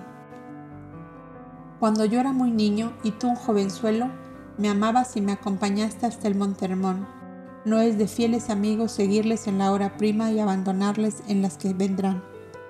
Al día siguiente pasaba por allí la caravana, cargué en dos asnos las mercancías que aún quedaban y vine a buscarte, maestro, aunque después de tus prodigios en tiro, te veo demasiado grande para tenerme a tu lado. Ahora necesito de los pequeños Tomás, para que resplandezca más la obra de Dios que he venido a realizar. Le contestó el maestro, Has venido y estás aquí, porque ya es la hora, amigo mío. Y yo, dijo Mateo, me veía también como pájaro sin nido desde que a mi hermana Mirina, cuyos hijos eran mi alegría, su marido la trajo a Naín. Mi vida en la plaza del mercado de Séforis, cobrando los tributos del Estado, era sobradamente triste y hasta odiosa, pues a veces me veía en situaciones harto difíciles y penosas. Conseguí por fin desprenderme de ese cargo y una noche que me quedé dormido en mi tienda del mercado, soñé que pasaba por la plaza un profeta de manto blanco que me decía, ya es la hora, Mateo, entrega al Estado lo que es del Estado y ven a conquistar el reino de Dios. Al día siguiente, supe que ya se había nombrado mi sustituto porque yo les rendí escaso fruto a los agentes del fisco a causa de mi piedad con los pobres. La presencia de Sebeo y Tomás en Séforis, que me hablaron tanto de ti, maestro, hizo claridad en mi sueño con el profeta de manto blanco. Recordé nuestra amistad de niños en el refugio de las abuelas, en las faldas del Carmelo, y pensé de inmediato, ¿dónde estaré mejor que a su lado? Maestro, aquí estoy para no abandonarte más. Yasua, profundamente enternecido, abrazó a Mateo y después le dijo, desde este momento quiero que tengas doble vista y que todo cuanto veas lo atesores en el archivo de tu memoria para futura enseñanza de la humanidad. A mí me ha ocurrido algo semejante, añadió Felipe. La muerte de mi mujer me, sumió en honda tristeza. Solo con mis dos hijas jovencitas fuime a vivir con mi hermana Elizabeth en Cafarnaum, de donde me alejaron circunstancias diversas de la vida. La encontré ya viuda y sola por el casamiento de sus hijos, que por sus negocios viven en Cesarea de Filipo. Mis dos niñas son ahora más suyas que mías por el amor que les ha tomado. Un día nos llegó noticia de las maravillas que un profeta nazareno había realizado entre las montañas de Iturea. El recuerdo de Yasua me vino de inmediato a la mente y rememoré conmovido aquel encuentro que tuvimos años atrás en el santuario esenio en momentos en que me sentía muy desventurado. Mi sueño de esa noche acabó de decidirme. Ven conmigo, Felipe, me decías, maestro, porque ya es la hora de que cambies las cosas terrenas por las celestiales. Bien has hablado, díjole el maestro, los desengaños y los dolores son los más usuales caminos que busca el Señor para desprender las almas de las míseras dichas de la tierra y encender ante ellas las claridades de un nuevo amanecer. Todos vosotros veníais vinculados conmigo para esta hora solemne de mi nuevo acercamiento a la humanidad. Nuestra reunión de este instante no debéis creerla casual y como ocurrida al, acaso, sino como una vieja alianza a la cual habéis respondido con fidelidad. Felices aquellos que oyen la voz divina del amor eterno cuando les habla con su voz sin ruido y en un momento determinado y decisivo les dice, ya es la hora.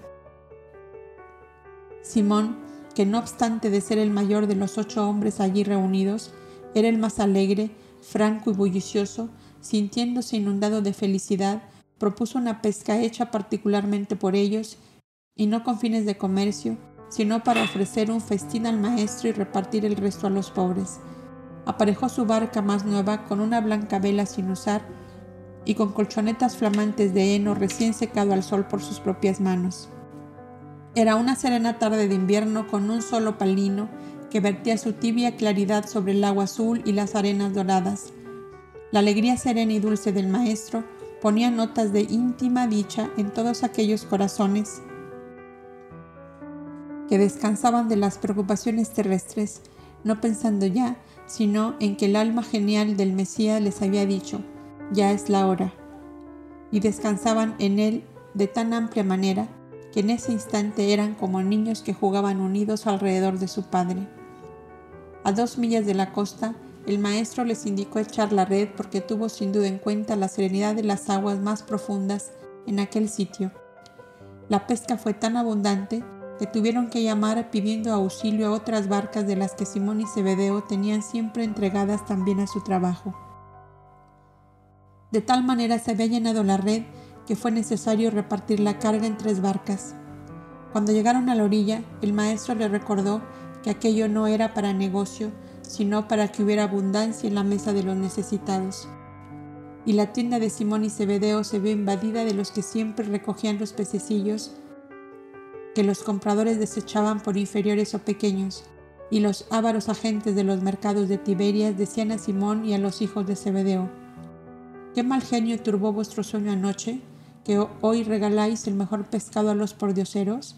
Porque hoy celebramos nuestro día de triunfo y de gloria, contestaba Simón sin hacerles mayor caso. ¿Israel es libre?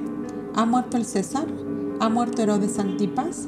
Estas preguntas se sucedían en la tienda donde otros días se vendía el pescado y donde ahora se llenaban las cestas de los pobres que solo podían recoger lo que otros desechaban. Que Jehová aumente las aguas de nuestro mar Galileo y que el César y el rey vivan muchos años, contestaban los hijos de Zebedeo, siempre atentos a no dejar escapar una frase que oída por algún romano o herodiano pudiera traerles complicaciones en su vida. Una hermosa hoguera, bajo la luz crepuscular del ocaso, fue encendida junto a la tienda para aquellos que no teniendo fuego en su casa, no podrían condimentar el pescado que habían recibido de regalo. Fue la primera obra hecha por los ocho discípulos reunidos aquel día en torno del Maestro. Esto, esto no lo vimos nunca, decían las pobres mujeres cargadas de niños y los ancianos desamparados. Nos llenan las cestas de cuanto pescado cabe en ellas y luego nos dan el fuego para que los hacemos. Dios ha bajado a la tierra. El maestro, sentado en un banquillo junto a la tienda, contemplaba aquel cuadro que fue tomando las tonalidades de una alegría desbordante. La multitud de niños pobremente vestidos, algunos descalzos, los viejecitos malamente envueltos en retazos de tejidos de lana ya sin color definido, pero que algo les resguardaba del frío, las mujeres contentas de ver que sus pequeños vástagos alimentándose abundantemente todo contribuía a entristecer al maestro, que tan de cerca veía la miseria en su país natal. Mirad, dijo de pronto Yasua, nuestro festín será completo si damos calzas y abrigo a estos niños descalzos y a esos ancianos sin ropas. De aquí a Nazaret hay tres horas. No podemos ponernos en contacto con los dirigentes de la Santa Alianza antes de la noche para socorrer a estas gentes. ¿Cuál de vosotros tiene dinero en su bolsa para comprar en Tiberias? Yo, yo, yo, dijeron ocho a voces a la vez. Id pues, dos de vosotros a la ciudad, traed mantos de abrigo para los ancianos y calzas de lana para los niños. La Santa Alianza os lo lo repondrá mañana bajo mi palabra. Felipe y Santiago tomaron una barquilla y bogaron hasta Tiberias, cuyas blancas torres veíanse desde allí resplandeciendo a la luz del sol poniente. Cuando asomaba en el cenit la primera estrella, el maestro y sus ocho discípulos despedían a aquellas pobres gentes a las cuales habían dado alimento para sus cuerpos exagües y ropas de abrigo para cubrirlos. Señor, dijo Pedro todo sofocado, creo que nos hemos ganado el festín prometido. Ahora sí, amigos míos, les contestó el maestro, entraron a la tienda porque el frío se hacía muy intenso. Juan y Sebeo habían dispuesto la mesa con el blanco mantel de Salomé, que con una gran cesta de pastelillos de miel y una ánfora de vino contribuía, desde su casa cercana, al primer festín del maestro con sus discípulos. De pie, Yasua, ante la rústica mesa de la tienda, su mirada parecía perdida en pensamientos que nadie podía adivinar. Juan, que era muy sensitivo, lo advirtió y acercándose a, él le preguntó muy quedo, ¿qué hay, maestro?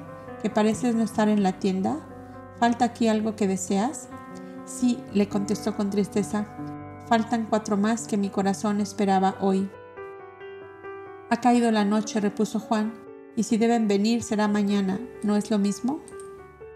No es lo mismo, porque la voz secreta que habla a todo el que quiere escucharla me había dicho, hoy tendrás a los doce que deben seguir tus pasos.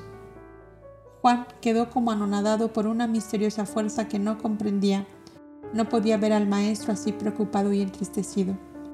Los demás discípulos continuaban afanosos improvisando bancos, con las tablas en que colocaban diariamente el pescado para la venta y con las colchonetas de las barcas. Un marcado ruido de remos que golpeaban fuertemente al caer al, agua y un cantar melancólico y triste rompió de pronto el silencio de la noche. Gentes en el mar, dijeron varias voces a la vez. Algún paciente de Tiberias, dijo Pedro, porque nuestros pescadores cenan y duermen a esta hora. Ya están allí, añadió el maestro levantando la cortina que cerraba la puerta de la tienda. En efecto, el canto cesó y cuatro hombres saltaron de una barca sobre la arena de la costa. Tú les esperabas, maestro, díjole Simón saliendo, y detrás de él salieron otros más. Cuando los cuatro viajeros llegaron, hubo un tumulto de exclamaciones, con lo cual quedó demostrado que se conocían y que una ausencia de poco tiempo les había separado. ¿Los del norte venís al sur? preguntó Santiago. ¿No hay negocio por allá? Lo hay, sí, y mucho, contestó uno de ellos llamado Dídimo o Bartolomé. Pero Jaime llevó a Cafarnaúm la noticia de que nuestro profeta Galileo está en Nazaret y hemos venido a verle. Aquí le tenéis, dijo Simón, levantando la, antorcha con que alumbraba la costa a la altura del rostro de Yasua. Yo os esperaba, díjoles el maestro, porque ya es la hora. Nadie nos anunció hora ninguna, contestó Judas Tadeo, acercándose. ¿Nos mandasteis acaso aviso? Los ángeles del Señor van y vienen llevando divinos mensajes a los hombres, contestó sonriente y feliz el maestro. Jaime, o Nataniel, o Santiago el menor, que como más tarde se le llamó, era un familiar del maestro, que enviado a Cafarnaúm por asuntos comerciales, fue el portavoz que llevó la buena nueva.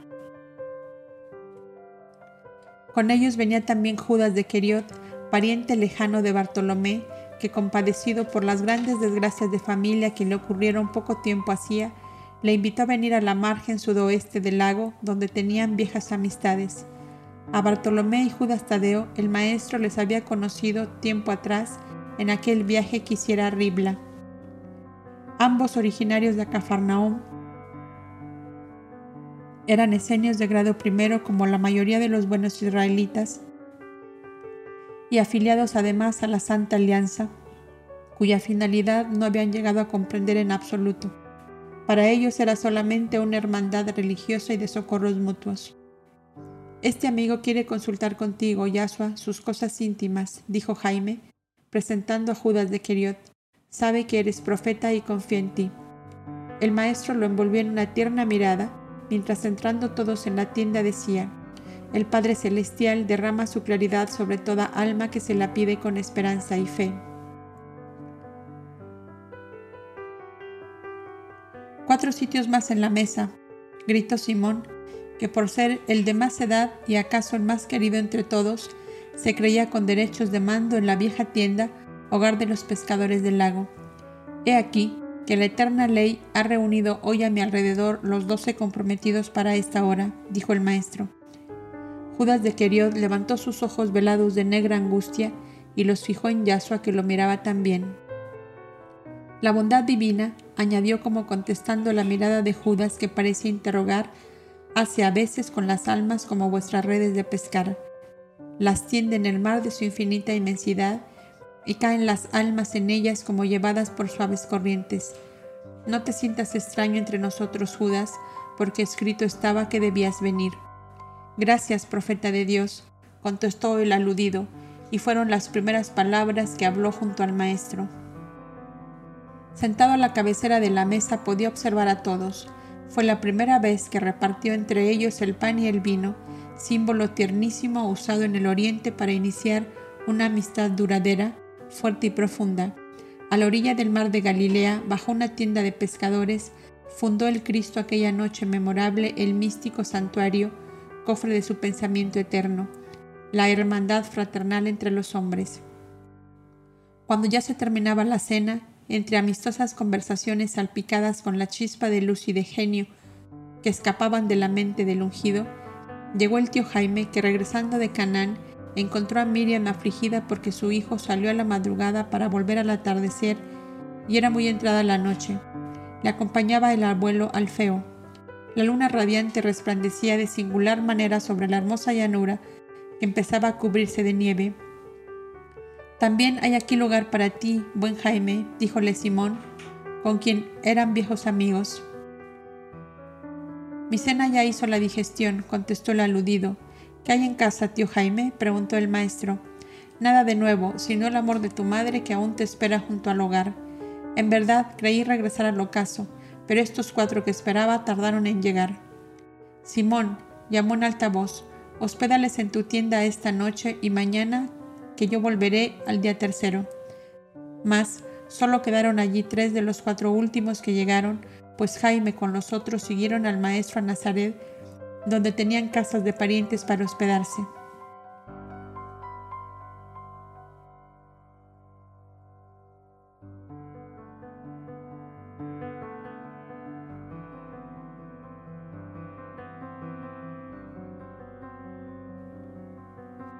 El año 30. Apenas entrado el maestro al año 30 de su vida, se vio rodeado de los doce discípulos elegidos entre las gentes del pueblo de Galilea. Los tres primeros meses los ocupó en examinar minuciosamente sus conocimientos y el grado de su adelanto espiritual. La vieja casona de Simón Barjone, padre de Pedro y de Andrés, había quedado sola, y allí fue el hospedaje de los doce en los primeros tiempos. El tío Jaime se mantuvo siempre fuera de aquella pequeña escuela porque se reservó la tarea de administrador de Yasua por especial encargo de Miriam, que solo bajo esa condición se tranquilizaba ante la vida errante y azarosa abrazada por su hijo. El maestro llevó en ese tiempo a sus doce discípulos al santuario del monte Tabor, perdido entre las inmensas grutas de aquella montañosa región galilea, para que en el rico archivo de ciencia antigua que allí existía, ellos fueran instruidos en los caminos de Dios que habían seguido desde lejanas épocas en cumplimiento de viejas alianzas que los siglos no habían podido romper. Ahí les dejó entre los solitarios por setenta días y partió con su madre y el tío Jaime hacia Judea, para entrevistarse con su primo Johanán, que enseñaba a las multitudes en las orillas del río Jordán. Y mientras los maestros esenios se entregaban a la honrosa tarea de cultivar aquellos árboles rústicos y humildes con las aguas de la divina sabiduría, sigamos al Maestro hacia el sur del país en busca de Johanán, llamado el Bautista, porque en visión premonitoria le había visto ya encarcelado por causa de aquella malvada mujer Herodías, que él abatió un día en Cesarea de Filipo, de donde había huido viéndose aborrecida por el pueblo. Aliados desde lejanos siglos para esta hora de la evolución humana, necesitaba una entrevista con su gran amigo y pariente, antes que llegara la tormenta en que Johanán debía sacrificar su vida por la verdad y la justicia. Quería ver de cerca la obra de Johanán y orientar entre ambos la enseñanza en que debían fundamentar la obra que en, conjunto realizaban. El deseo de su madre de que le acompañase a Jerusalén a las fiestas de la Pascua le dio oportunidad para realizar también sus designios referentes a Johanán. Desde su regreso del monte Jor, donde conferenció con los grandes maestros de aquel tiempo, no veía a sus amigos de Jerusalén y solo por epístolas cruzadas con ellos y por mensajes de los terapeutas peregrinos o de familiares que viajaban todos los años, habían estado en contacto desde lejos. El príncipe Judá con Nebai y Noemí habían regresado de la estadía en su villa de la costa del mar, en la región del Lacio, en la hermosa Italia, segunda patria de Judá, puesto que toda su primera juventud la había pasado entre Roma y el Golfo de Nápoles. Tenían un hermoso niño de 20 meses al que llamaron Yeshua Clemente, el cual había traído los cabellos de oro de Nebai y la fisonomía y ojos negros de Judá. Es nuestro primer regalo para ti, Yahshua, le dijo el príncipe Judá poniéndoselo sobre las rodillas. El maestro estrechó a su pecho aquella dorada cabecita que le recordaba la y risueña y bulliciosa de la cabaña de piedra junto a la fuente de las palomas. Aquellos oscuros ojitos tenían la melancolía dulce de los ojos de su padre cuando quince años atrás le llevaban los soldados romanos prisionero destinado a las galeras del César. Yasua, Judá y Nebai rememoraron al mismo tiempo aquellos cuadros lejanos que el recuerdo intenso y profundo hacía vivir como una llama que se encendía de nuevo. que este niño sea el cofre de diamantes que guarda en sí mismo nuestra alianza de amor eterno, dijo Yasua mientras tenía el pequeñín apretado a su corazón. Cual si de tiempo atrás le conociera, el niño se complacía en enredar sus deditos menudos en los cabellos castaños del maestro que le caían hasta el hombro. Dile a este señor, decía Judá a su amigo, lo que serás cuando seas grande. Y el niño, con su media lengua encantadora que desfiguraba las sílabas y palabras, contestó, soldado del rey de Israel. El Hak Benfaki con Tirce y Noemí no estaban en ese instante en el viejo palacio de la calle Comercio, pero llegaron una hora después. Habían acompañado a Noemí a las ceremonias litúrgicas de aquella mañana en el templo. Una criada traía en brazos una criaturita endeble, flaca y mustia, como una flor de poca vida. El abrazo del africano a demostró a éste que la vehemencia de aquella amistad no había disminuido en nada. Tirsa se acercó a Yasua con su timidez habitual y presentándole su niñita le decía, Tendrás que hacerla vivir, maestro, porque esta pobrecilla parece haber traído todas mis angustias del calabozo llora siempre y apenas sí toma alimento. Yasua dejó al robusto niño de Judá que salió corriendo hacia su abuela y tomó en brazos la débil niña de Tirsa.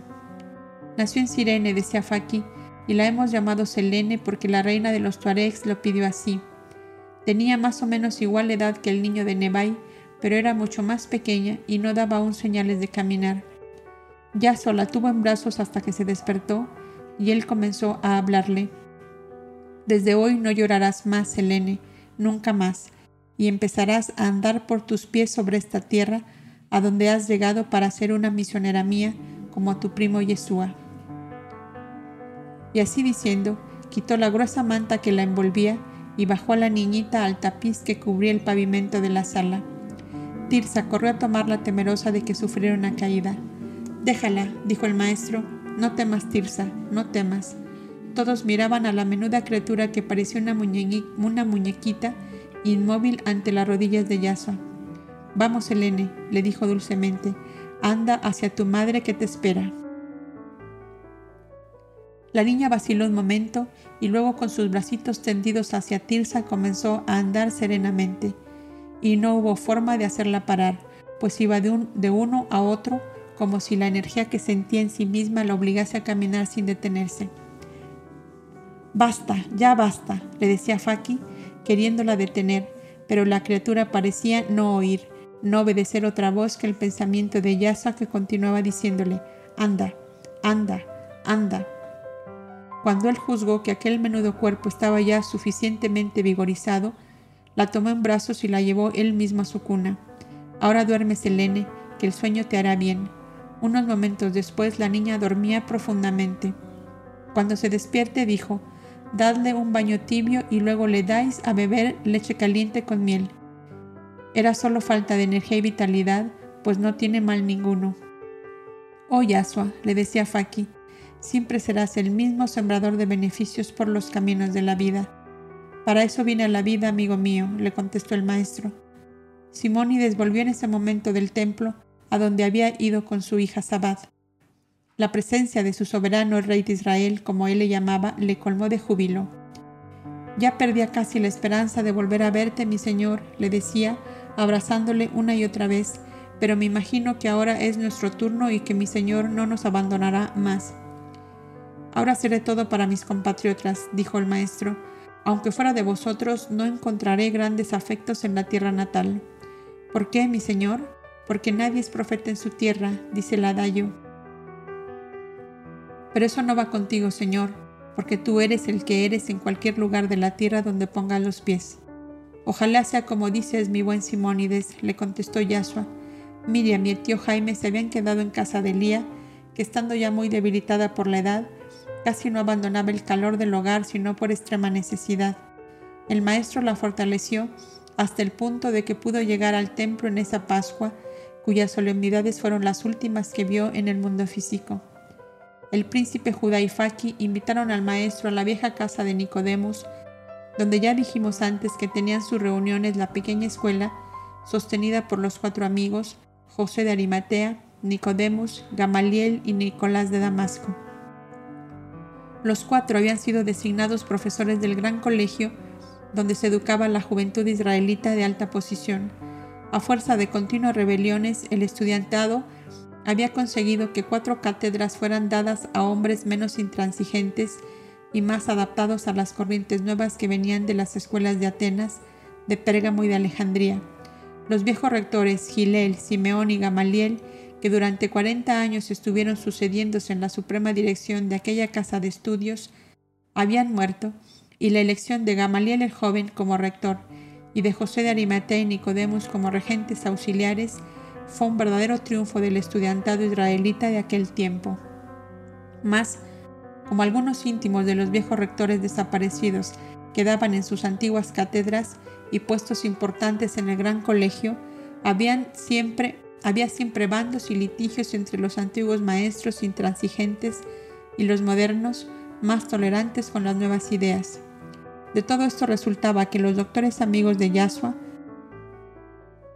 se veían grandemente cohibidos en su vida exterior, pues se sabían vigilados por ese enjambre de envidiosos que buscan, aunque sea una pajilla, para echar lodo sobre el adversario. El único que quedó más libre de los cuatro fue Nicolás de Damasco, que por no ser, porque por no ser originario de Judea, encontró mayores oposiciones para los altos cargos a que subieron sus compañeros. Esta circunstancia le permitía mayor libertad de acción para colaborar en la obra de liberación del pueblo hebreo, a que estaban consagrados por completo el príncipe Judá y Jac Benfaki, secundados por Simónides y los príncipes Yeshua y Salum de Lojes, y otros hombres prestigiosos de la aristocracia judía que las crónicas de aquel tiempo han llamado la secta de los saduceos, sin duda por el nombre de un antiguo príncipe de nombre Sadoc, que fue el primer adversario, adversario que tuvo la tiranía dogmática de los fariseos. Hecha esta explicación, el lector comprenderá muy bien las precauciones que debían ser tomadas para realizar estas reuniones, en las cuales se estudiaban los medios de librar a la nación hebrea no sólo de la dominación extranjera, sino también de la prepotencia del alto clero que, amparados en la ley llamada de Moisés, explotaba al pueblo con los diezmos y primicias y más aún con la ordenación de sacrificios de animales por sutilezas que nada transgredían a la ley. Los miembros de esta escuela o sociedad secreta, que era como la dirección suprema de la Santa Alianza, soñaban todos con el nuevo reino de Israel que resurgía de las cenizas gloriosas de, David y Salomón, teniendo por sede a Jerusalén y por soberano a Yahshua de Nazaret, el Mesías anunciado por los profetas. El único ajeno a todas estas combinaciones y sueños era el Maestro, que había fundado la Santa Alianza y contaba con ella para educar al pueblo a base de la verdadera ley divina y para aliviar sus dolores y la miseria en que se veía. La casa de estas reuniones, ya dijimos, que aparecía como sitio de reparto de ropas y provisiones a los pobres y como taller de tejidos para enseñanza gratuita a los huérfanos o hijos de familias sin recursos para la, sin recursos para la vida. Esta antigua casona había sido elegida por su situación estratégica muy adecuada para esquivar la vigilancia de los poderes reinantes.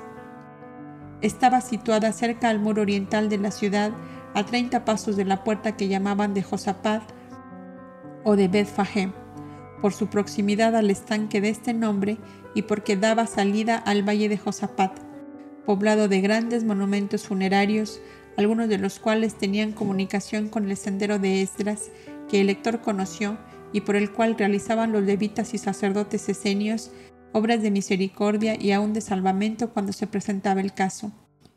Por aquel sendero habían salvado a los tres sabios del oriente, Melchor, Gaspar y Baltasar, de caer en las manos de Herodes 29 años atrás. Simónides, el hombre con ojos de lince, según decía el maestro, había examinado aquella casa y había hecho de ella una fortaleza en el sentido de que fuera apta para desaparecer de ella sin ser vistos. Caso de una vigilancia extremada, lo mismo se podía salir de allí por el sendero de Esdras hacia las grandes tumbas del valle de Josafat, como al monte de los olivos donde tenían refugio los terapeutas o al camino de Jericó. La proximidad al estanque dotado de acueductos y alcantarillas, la proximidad al templo y a la torre Antonia, hacían aquellos lugares muy transitados por toda clase de gentes, por lo cual era muy fácil pasar inadvertidos. El nuevo procurador romano Poncio Pilatos era hombre tranquilo y enemigo de atropellos y de injusticias, y el centurión que mandaba la guardia pretoriana era un joven militar que había servido a los órdenes del Dumbiru Quintus Arrios, padre adoptivo del príncipe Judá. Se llamaba Longinos y le amaba con fervor, con fervor, aunque lamentaba que fuera judío de raza, pues tenía el concepto de que todos ellos eran de alma vil que se vende por el oro. Algún mal, algún mal genio hizo que los dioses, decía Longinos al príncipe Judá, se equivocaron al mandarte a la vida. Debías haber nacido junto al Tíber y no junto al Jordán. Pero el nombre de Quintus Arrios borra cincuenta veces tu nombre judío, y se empeñaba en llamarle Arrios. Las generosidades de Judá lo tenían cautivo de él y, su, y de su familia. Todas estas circunstancias parecían favorables a los amigos de Yahshua, que trabajaban secretamente por el establecimiento del gran reino de Israel libre de dominaciones extranjeras. Esbozado así el nuevo escenario, veamos a nuestros personajes, viejos amigos, cuyos sentimientos y forma de pensar no son harto conocidos. En esta casa que fue de la familia de Nicodemus, comenzó la lucha del maestro por persuadir a sus amigos que su camino no era el de las grandezas reales con que ellos soñaban. Las crónicas cristianas hablan de un Satanás tentador que en un momento dado se presentó al maestro para sacarle de su camino por medio de brillantes sugestiones de poderíos y de riquezas extraordinarias. En esta casa de Jerusalén, la tarde aquella en que Judá y Faki le llevaron a ella, comenzó el sufrimiento intenso del maestro que debía luchar solo contra el poderoso empuje de mentalidades fuertes que habían forjado y alimentado durante diez años sueños hermosos y de posible realización humanamente hablando. Arquelao, hijo de Herodes, fue depuesto del efímero reinado que le dejó su padre sobre Judea y Samaria, y desterrado a la Galia por su ineptitud y sus escándalos que le hizo aborrecer del pueblo. Sus dos hermanos, Herodes Antipas y Felipe, tetrarcas respectivamente de Galilea y Perea, Traconitis y Batanea, eran personajes secundarios de una trágica comedia que se desarrollaba entre la orgía y el crimen. El supremo pontificado era un feudo, del cual el alto clero sacaba el oro a montones sin atender para nada al pueblo, que se debatía entre la miseria, a cuya sombra crecía el odio contra los poderes reinantes. Toda la Arabia, desde Damasco al Mar Rojo, estaba en armas, esperando el aviso de Israel para lanzar sobre Palestina el huracán de sus lanceros, de sus jinetes que corrían como las avalanchas de arena arrastradas por el Simón. La bravía raza Tuareg había mandado al desierto de Libia sus mejores guerreros para esperar en Sirene el anuncio de que ya sonaba la hora de la liberación para el oriente oprimido, y desgarrado por la loba romana. El rey Abgar de Togarma, hoy en día Armenia, había hecho alianza con el rey de Padam Aram y sus indómitos montañeses tenían paso libre hasta Cachemir, a pocas millas de Antioquía. Este rey Abgar era descendiente lejano de Asdrúbal, hermano del gran Aníbal, el héroe cartaginés, y conservaba un odio profundo a Roma. El rey Isate, Adiabanés, hijo de la piadosa Helena, discípula de Baltasar, entraba en la fuerte alianza de principados y reinos pequeños oprimidos y diezmados por el poderío romano. El lector recordará que Elena era hermana de Noemí y por tanto tía del príncipe Judá, el alma de este gran movimiento libertador. Todo esto escuchó Yasua en vibrantes discursos aquella tarde que concurrió a la vieja casona que fuera de Nicodemus.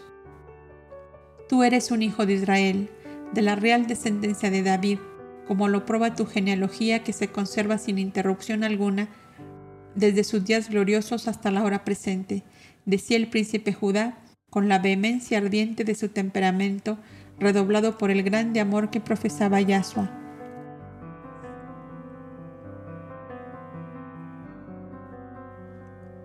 Nuestros más antiguos libros sagrados, nuestras crónicas milenarias, salvadas de todas las hecatombes de invasiones, incendios y exterminios, nos dicen con el testimonio de Esdras, de Nehemías y de Zorobabel, los tres grandes reorganizadores de nuestra nación y restauradores de Jerusalén y de su templo, que esas genealogías de las familias reales son auténticas, por lo cual ni aun ese detalle falta a tu personalidad para llevarnos al convencimiento de que eres tú, Yahshua, el ungido de Jehová, para libertar a su pueblo del dominio extranjero. Diez años llevan estos príncipes y doctores de Israel estudiando las profecías del advenimiento del gran ser salvador de nuestra raza, y todo concuerda y se refleja sobre ti con la claridad de la luz solar sobre una fuente tranquila. Tus amigos aquí presentes han recorrido las capitales de Oriente, han conferenciado con sus reyes y sus príncipes, algunos de los cuales te han conocido últimamente, han visto tus obras, han sentido de cerca la luz de Jehová que, encendió en tu corazón. Y no hay uno solo que rechace la idea de que eres tú el anunciado por nuestros profetas para traer a la tierra en nombre del Eterno la santa libertad de los hijos de Dios. Solo tú, Yahshua, te niegas al designio divino. ¿Es que no amas a tu pueblo? ¿Es que no te conmueve la miseria de nuestros hermanos? ¿Es que tú esperas otro que vendrá en pos de ti? ¿O que acaso ya está entre nosotros y no le conocemos? Habla por Dios, Yahshua, que el momento es propicio. Solo esperamos tu palabra, tu aceptación, tu firme voluntad de tomar el timón de nuestra nave que has zozobrado y que si tú no la salvas, se hundirá irremisiblemente. Todos los ojos estaban fijos en el maestro, cuya serenidad era imponente. Parecía una estatua de mármol blanco en una costa bravía que esperaba el embate de las olas. Algunos adivinaban su ruda lucha interior y José de Arimatea más que los otros, por lo cual dijo, Príncipe Judá, bien has interpretado el pensamiento de todos, pero debemos recordar que Yahshua no está al tanto del pensar y sentir de todos nuestros aliados en Oriente y que acaso Él supone que todo esto se reduce a entusiasmos nuestros que Él juzga imposibles de realizar. Propongo, pues, que nuestro notario lea las actas levantadas en todas las capitales vecinas, aprobadas y firmadas por los reyes, príncipes y etnarcas adheridos a nuestra alianza. Nicolás de Damasco, que era el notario, tomó de la mesa ante la cual estaban todos sentados una voluminosa carpeta llena de pergaminos de los cuales pendían las cintas de diversos colores con los sellos de los personajes que los habían firmado. Los pequeños estados del Asia Menor con costas sobre el Mediterráneo, Cilicia, Pampilia, Licia, Caria, Lacia, en Creta, Rodas y Pafos en Chipre, estaban representados en la gruesa carpeta que Yasua miraba fijamente.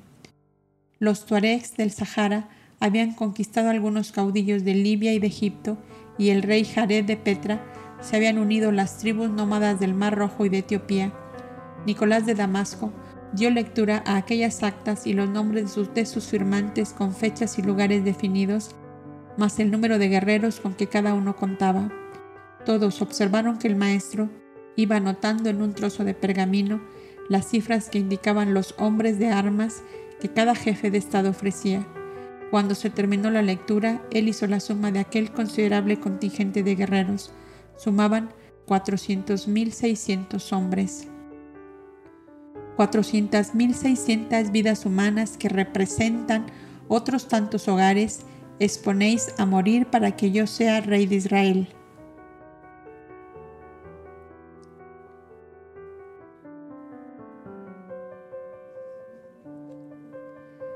dijo con infinita amargura, y os llamáis hijos del Dios de Moisés, cuya ley dice, no matarás.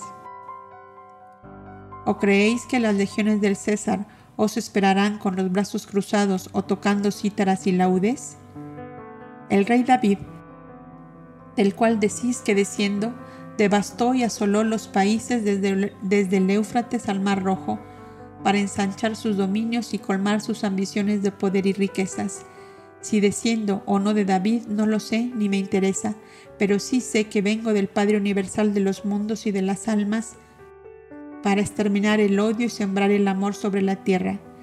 Creo que el medio que me proponéis no está de acuerdo con la voluntad divina respecto de mí. Soy el Mesías anunciado por los profetas. Soy el ungido del Eterno para la salvación de la humanidad. Mi poder es eterno sobre todas las almas que vienen a este mundo y nadie las arrancará de mis brazos porque son mías desde inmensas edades y mías serán por toda la eternidad. Pero mi reinado no se impondrá con las armas ni con la violencia y el exterminio. El Supremo Señor a quien represento no es el de Jehová de los ejércitos que los doctores y príncipes de Israel vislumbraron a la luz de los relámpagos y entre el brillar de las lanzas y el silbido de las flechas. Es el Dios que dijo a Moisés desde la cumbre del Sinaí, Ámame sobre todas las cosas y al prójimo como a ti mismo. Ámame sobre la luz del sol que vigoriza toda vida y cuya fuerza de atracción mantiene el equilibrio de los mundos de este sistema. Ámame sobre el agua de las lluvias con que fecundo tus campos, para que tengáis aceite y trigo en tus bodegas y vino en tus lagares. Ámame sobre el aire que respiras, la luz que te alumbra, la tierra que te sostiene, los bosques que te dan fuego, los huertos que te ofrecen sus frutos y los jardines y que te coronan de mirtos y rosas. Ámame sobre todas las cosas, porque soy tu creador y tu dueño, y ama a todos los seres semejantes a ti, porque soy el Padre de todos, y todos salisteis de mi seno para ser justos y felices en la posesión eterna de mi amor. Si el concepto que tenéis del Dios a quien adoráis es diferente del que acabo de esbozar, creedme que estáis engañados y que poca diferencia existe entre vosotros y los adoradores de Baal, Marduk o Astarte, que ordenan a sus devotos el exterminio de los adversarios. Mi reinado no se impondrá con las armas ni con el exterminio, he dicho, y añado aún más, mi manto blanco de maestro de divina sabiduría no se manchará con sangre de hermanos, ni se mojará con el llanto de ancianos desolados, de viudas desamparadas y de huérfanos ambulantes por los caminos. ¿El eterno dador de la vida me habría ungido acaso para levantarme en trono de oro a costa de innumerables vidas y de infinito dolor humano? ¿Creéis que Dios omnipotente, que hizo surgir millones de mundos de sí mismo, necesita que mueran asesinados en los campos de batalla multitud de sus criaturas para levantar un enviado suyo como rey de una nación determinada? Mi reinado es eterno sobre este mundo, que el Padre Celestial me dio en heredad desde inmensas edades, y yo sabré mantener este divino legado por los siglos de los siglos. Mas no queráis apresurar la hora, ni torcer el camino que está marcado en el pensamiento de Dios, como ha marcado Él su ruta a las estrellas y sus límites al mar. ¿No me da Él cuanto quiere, poderes supremos sobre las enfermedades, sobre los elementos y sobre la muerte? ¿Y osáis pensar que el ungido de Dios se hará solidario de la matanza y el exterminio cuando siente tan de cerca de sí la voz divina que le dice, Ámame sobre todas las cosas y al prójimo como a ti mismo? Mi trono estará formado de corazones amantes, amigos míos.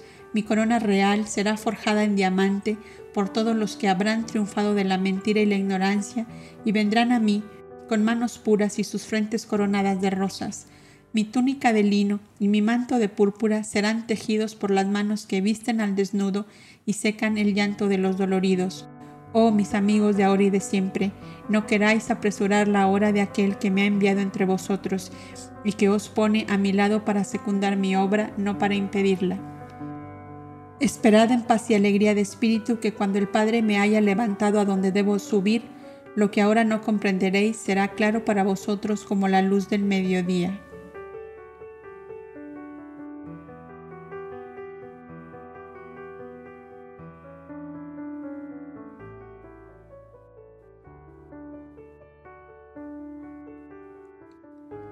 Un profundo silencio siguió a las palabras del maestro. Las frentes se habían inclinado pensativas, pues que las palabras de Yahshua con su irresistible lógica no admitían réplica alguna. Mas su discurso era para ellos un cofre tan lleno de piedras preciosas que no sabían cuáles elegir para formar la corona real con que deseaban ceñir su frente. Se había reconocido él mismo como el Mesías anunciado por los profetas y ungido del Eterno para la salvación de la humanidad. Había declarado eterno su reinado sobre la tierra, que era la heredad que el Padre le dio, y había añadido que él sabría mantener ese divino legado por los siglos de los siglos. Luego Yahshua era mucho más grande en su misión y en su capacidad de lo que ellos se habían figurado. A través de sus palabras podía comprenderse que había venido con potestad divina sobre todo este mundo y que era demasiado mezquino el nombre asignado por ellos de Rey de Israel. Era indudable, el pensamiento y el amor del Mesías abrazaba a todo el mundo conocido entonces y a lo que faltaba por conocer, más allá de los mares anchurosos y traidores que los diálogos de Platón aseguraban que habían tragado inmensos continentes. Era indudable, las palabras del ungido divino lo habían dicho muy alto, su reinado sería eterno y sobre sobre todo este mundo. La unidad de todos los países bajo su cetro se realizaría sin violencia, sin batallas, porque su manto blanco de maestro no debía mancharse con sangre de hermanos. El enigma estaba descifrado para todos. Gracias sean dadas al Altísimo porque todos veían la luz en el misterio que rodeaba al joven profeta de Nazaret. La alegría volvió a todos los corazones y un murmullo de aprobación de renovado entusiasmo se extendió por la vasta sala de la asamblea. El anciano Simónides, que con los príncipes Yeshua y Salum de Lojes formaban una venerable trinidad de septuagenarios, comentaban ebrios de felicidad. Qué gloria para nuestro Jerusalén, ser la capital del mundo. Todo el orbe será un solo reino bajo la mano de seda del ungido de Jehová, decía Simónides. Pero, ¿Cómo podrá ocurrir tan grande acontecimiento? ¿Qué será del César romano? ¿Qué huracán dispersará sus legiones? ¿Acaso la península itálica se hundirá bajo el Mediterráneo y la orgullosa Roma con su César y sus legionarios irán a ser pasto de los tiburones en el fondo del mar? ¿Acaso algún traidor volcán reventará como un abismo de fuego bajo el templo de Júpiter Capitolino y Roma quedará reducida a cenizas? Los más jóvenes con el príncipe Judá y Faki hacían también los más variados comentarios, interpretando de acuerdo con sus más vivos anhelos las palabras del discurso de Yahshua. José de Arimatea y Nicodemo se acercaron a Yahshua, que se paseaba silencioso por la inmensa sala, observando los tapices murales que tenían el doble valor de su antigüedad y de los delicados tintes admirablemente conservados. Mirad este tapiz, díjoles Yasua, ajeno por completo a los vivos comentarios que se hacían en torno suyo. Ah, sí, representa a la reina Etiopía, Saba la espléndida, con su bolsillo púrpura repartiendo su oro entre los mendigos de Jerusalén. Salomón lo observa desde el terrado de su palacio, contestóle Nicodemus. Yo lo adquirí por poco dinero de un viejo mercader idumeo que aseguraba haberlo sacado de una de las grutas de los baños de Salomón y cuando se encontraron los subterráneos que daban acceso a ellas.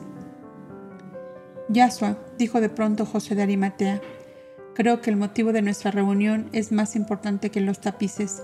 ¿No lo crees tú así? En efecto, es así, pero ya he dicho cuanto debía decir, le contestó el maestro. Has hablado como un sabio, hijo mío, pero nos has llenado de dudas. ¿Qué hacemos con todos los que esperan fuera de las fronteras del país? Que sigan esperando hasta que suene la hora. ¿Qué más he de decir? Sabes que yo soy un enviado. Aquel que me envía es quien manda y no yo. ¿No lo comprendéis vosotros así? Mira con qué fuego discuten allí. Lástima grande sería perder en la inacción tanto entusiasmo, añadía Nicodemos, viendo a los adherentes más jóvenes enardecidos, formulando hipótesis, a cuál más grandioso y sublime sobre los grandes acontecimientos que las palabras de Yahshua dejaban entrever. La dulce serenidad de la irradiación del Maestro acabó por tranquilizar todos los ánimos hasta el punto de que al separarse todos demostraban al exterior que una grande esperanza había florecido en ellos.